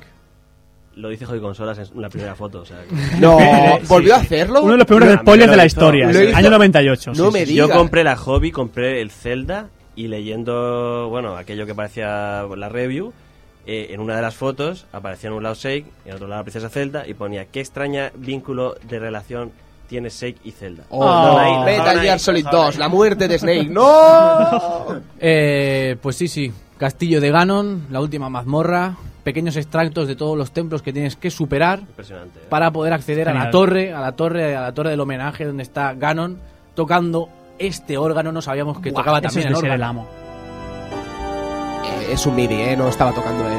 Estaba puesto ahí en play. ¡Qué maravilla!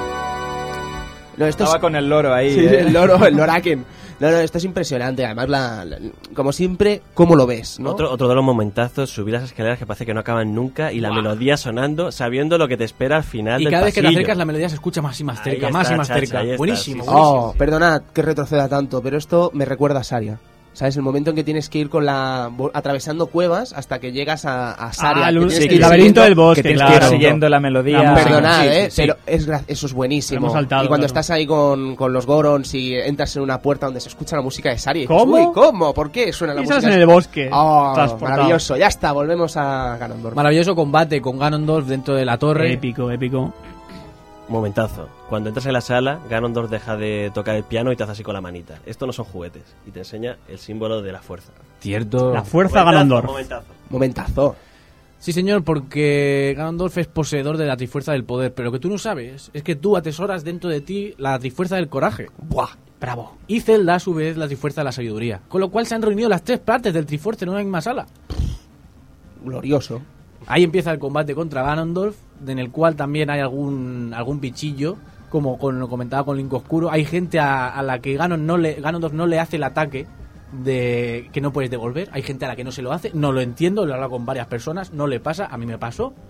Luchas contra Ganondorf. Creo que tenías una copia defectuosa. ¿eh? Yo no sé qué tendría. pero a mí me pasaban cosas que en otros cartuchos no pasaban. Bueno, necesitas la flecha de la luz que te entrega Zelda en el Templo del Tiempo para acabar con Ganondorf de alguna forma definitiva. No puedes acabar de ninguna manera. Necesitas la luz de los dioses. Madre mía. La luz de la trifuerza. Pegarle de hostias, devolverle sus Ese ataques. combate ping-pong, genial, flecha genial. y acabar con él. Acabas con Ganon, ah, con Ganondorf, perdón. El castillo de, de Ganondorf, eh, el castillo de Ganon, la torre de Ganon se derrumba. Y cuando se te, te- te parece que ya ha acabado todo, no. Aparece de la forma el espíritu de Ganon, el espíritu original, y es la lucha final. La lucha final en la que le tienes que clavar en toda la cabeza la espada maestra a, a Ganon. Ese es esta otro música. momentazo, ¿eh?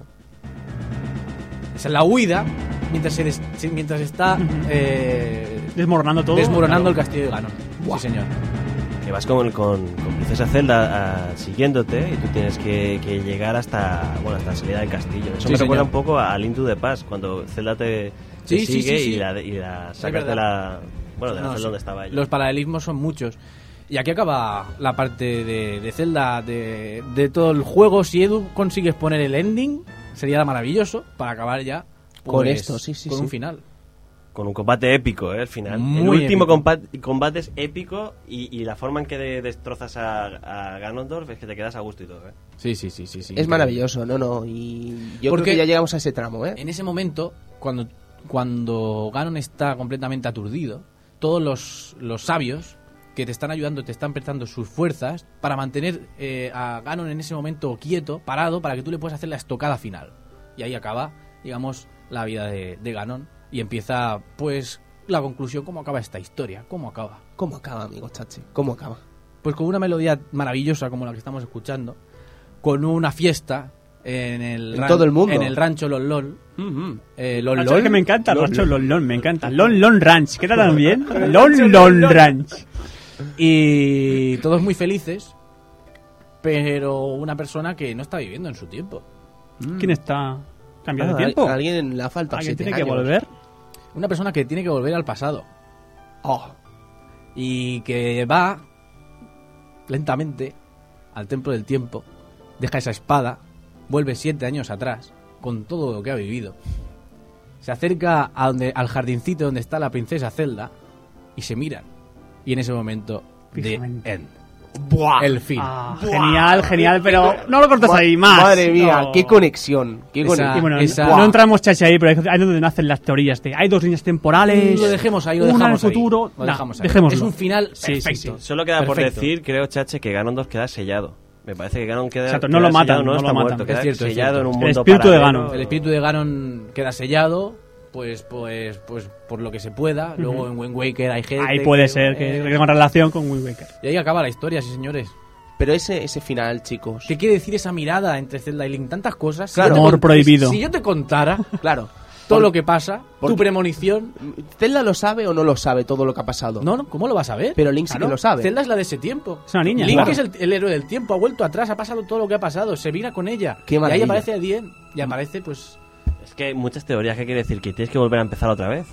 O que ya. O que, o que al derrotar a Ganondorf ha cambiado todo. Es que claro. Te lo dejan ahí y dices, aquí se queda. Qué maravilla. Sí, sí, sí. ¿Cómo, no sé, cómo encaminaste el final, Sam? O sea, cuando llega ese momento que dices, bien, ¿sabes? ¡Buah! ¿Qué? ¿Qué pasa? A ver, es. Yo creo que pasa lo que suele suceder con estas obras maestras, que te quedas paralizado durante varios minutos sin reaccionar. Sale el dien, créditos, fundido a negro, y tú sigues ahí sentado, como un pasmarote mirando la tele y diciendo. Nada. Diciendo nada, o sea, te quedas. sa- Sí, sí, es así, Sí, o es sea. así, es así, es así. y, y- y dices, wow, ¿no? Y realmente no asimilas lo que, lo que te pasa hasta que no te das cuenta de que no sabes a qué jugar después de ese juego. Sí, sí, sí, sí, sí, sí. Está O la escena esa, maravillosa también, eh, antes de que dejes la espada maestra, donde le entregas la ocarina del tiempo en un espacio sin en el cielo. Le entregas la ocarina a Zelda, se la devuelves, el tesoro de la familia real de Hyrule, el elemento para poder cruzar entre los dos tiempos. Se lo devuelves. También un momento muy, muy bonito. No sé si os quedó el sentimiento ese de. Quiero que siga. Quiero Hombre, que claro. siga porque. ¿Qué va a pasar ahora, sabes? Porque como estás acostumbrado a que no, a que no paren de suceder cosas, cuando ya acaba del todo te quedas con la sensación de. Es que ahora cualquier juego me va a saber poco. Me va a saber a poco. seguido con el Majora's Mask. oh, Gran juego, Javi, gran juego. ¡Ah! Sí, algunos me juego. gusta mucho, algunos no tanto. A mí, yo Con yo- el- yo con no soy el- gran fan de Majora's, pero... Con el tiempo ha mejorado. Ujú. Mayoras con el tiempo ha, ha ganado, ha ganado muchos Sí, no, no he tenido el gusto. Bueno, Pues bueno, chicos, yo de verdad, eh, Alex, ¿tú cómo acabas, Zelda? A mí, bueno, yo acabé, como, dice- como acaba de decir Samuel, o sea, te dices, eh, ahora mismo a qué juego, o sea, ¿qué me puede llenar tanto como esto después de esto? ¿Qué me pongo? Me pongo el... eh, Baldur's Gate, vale. Juegazo, pero, juegazo, pero no es lo mismo, no es lo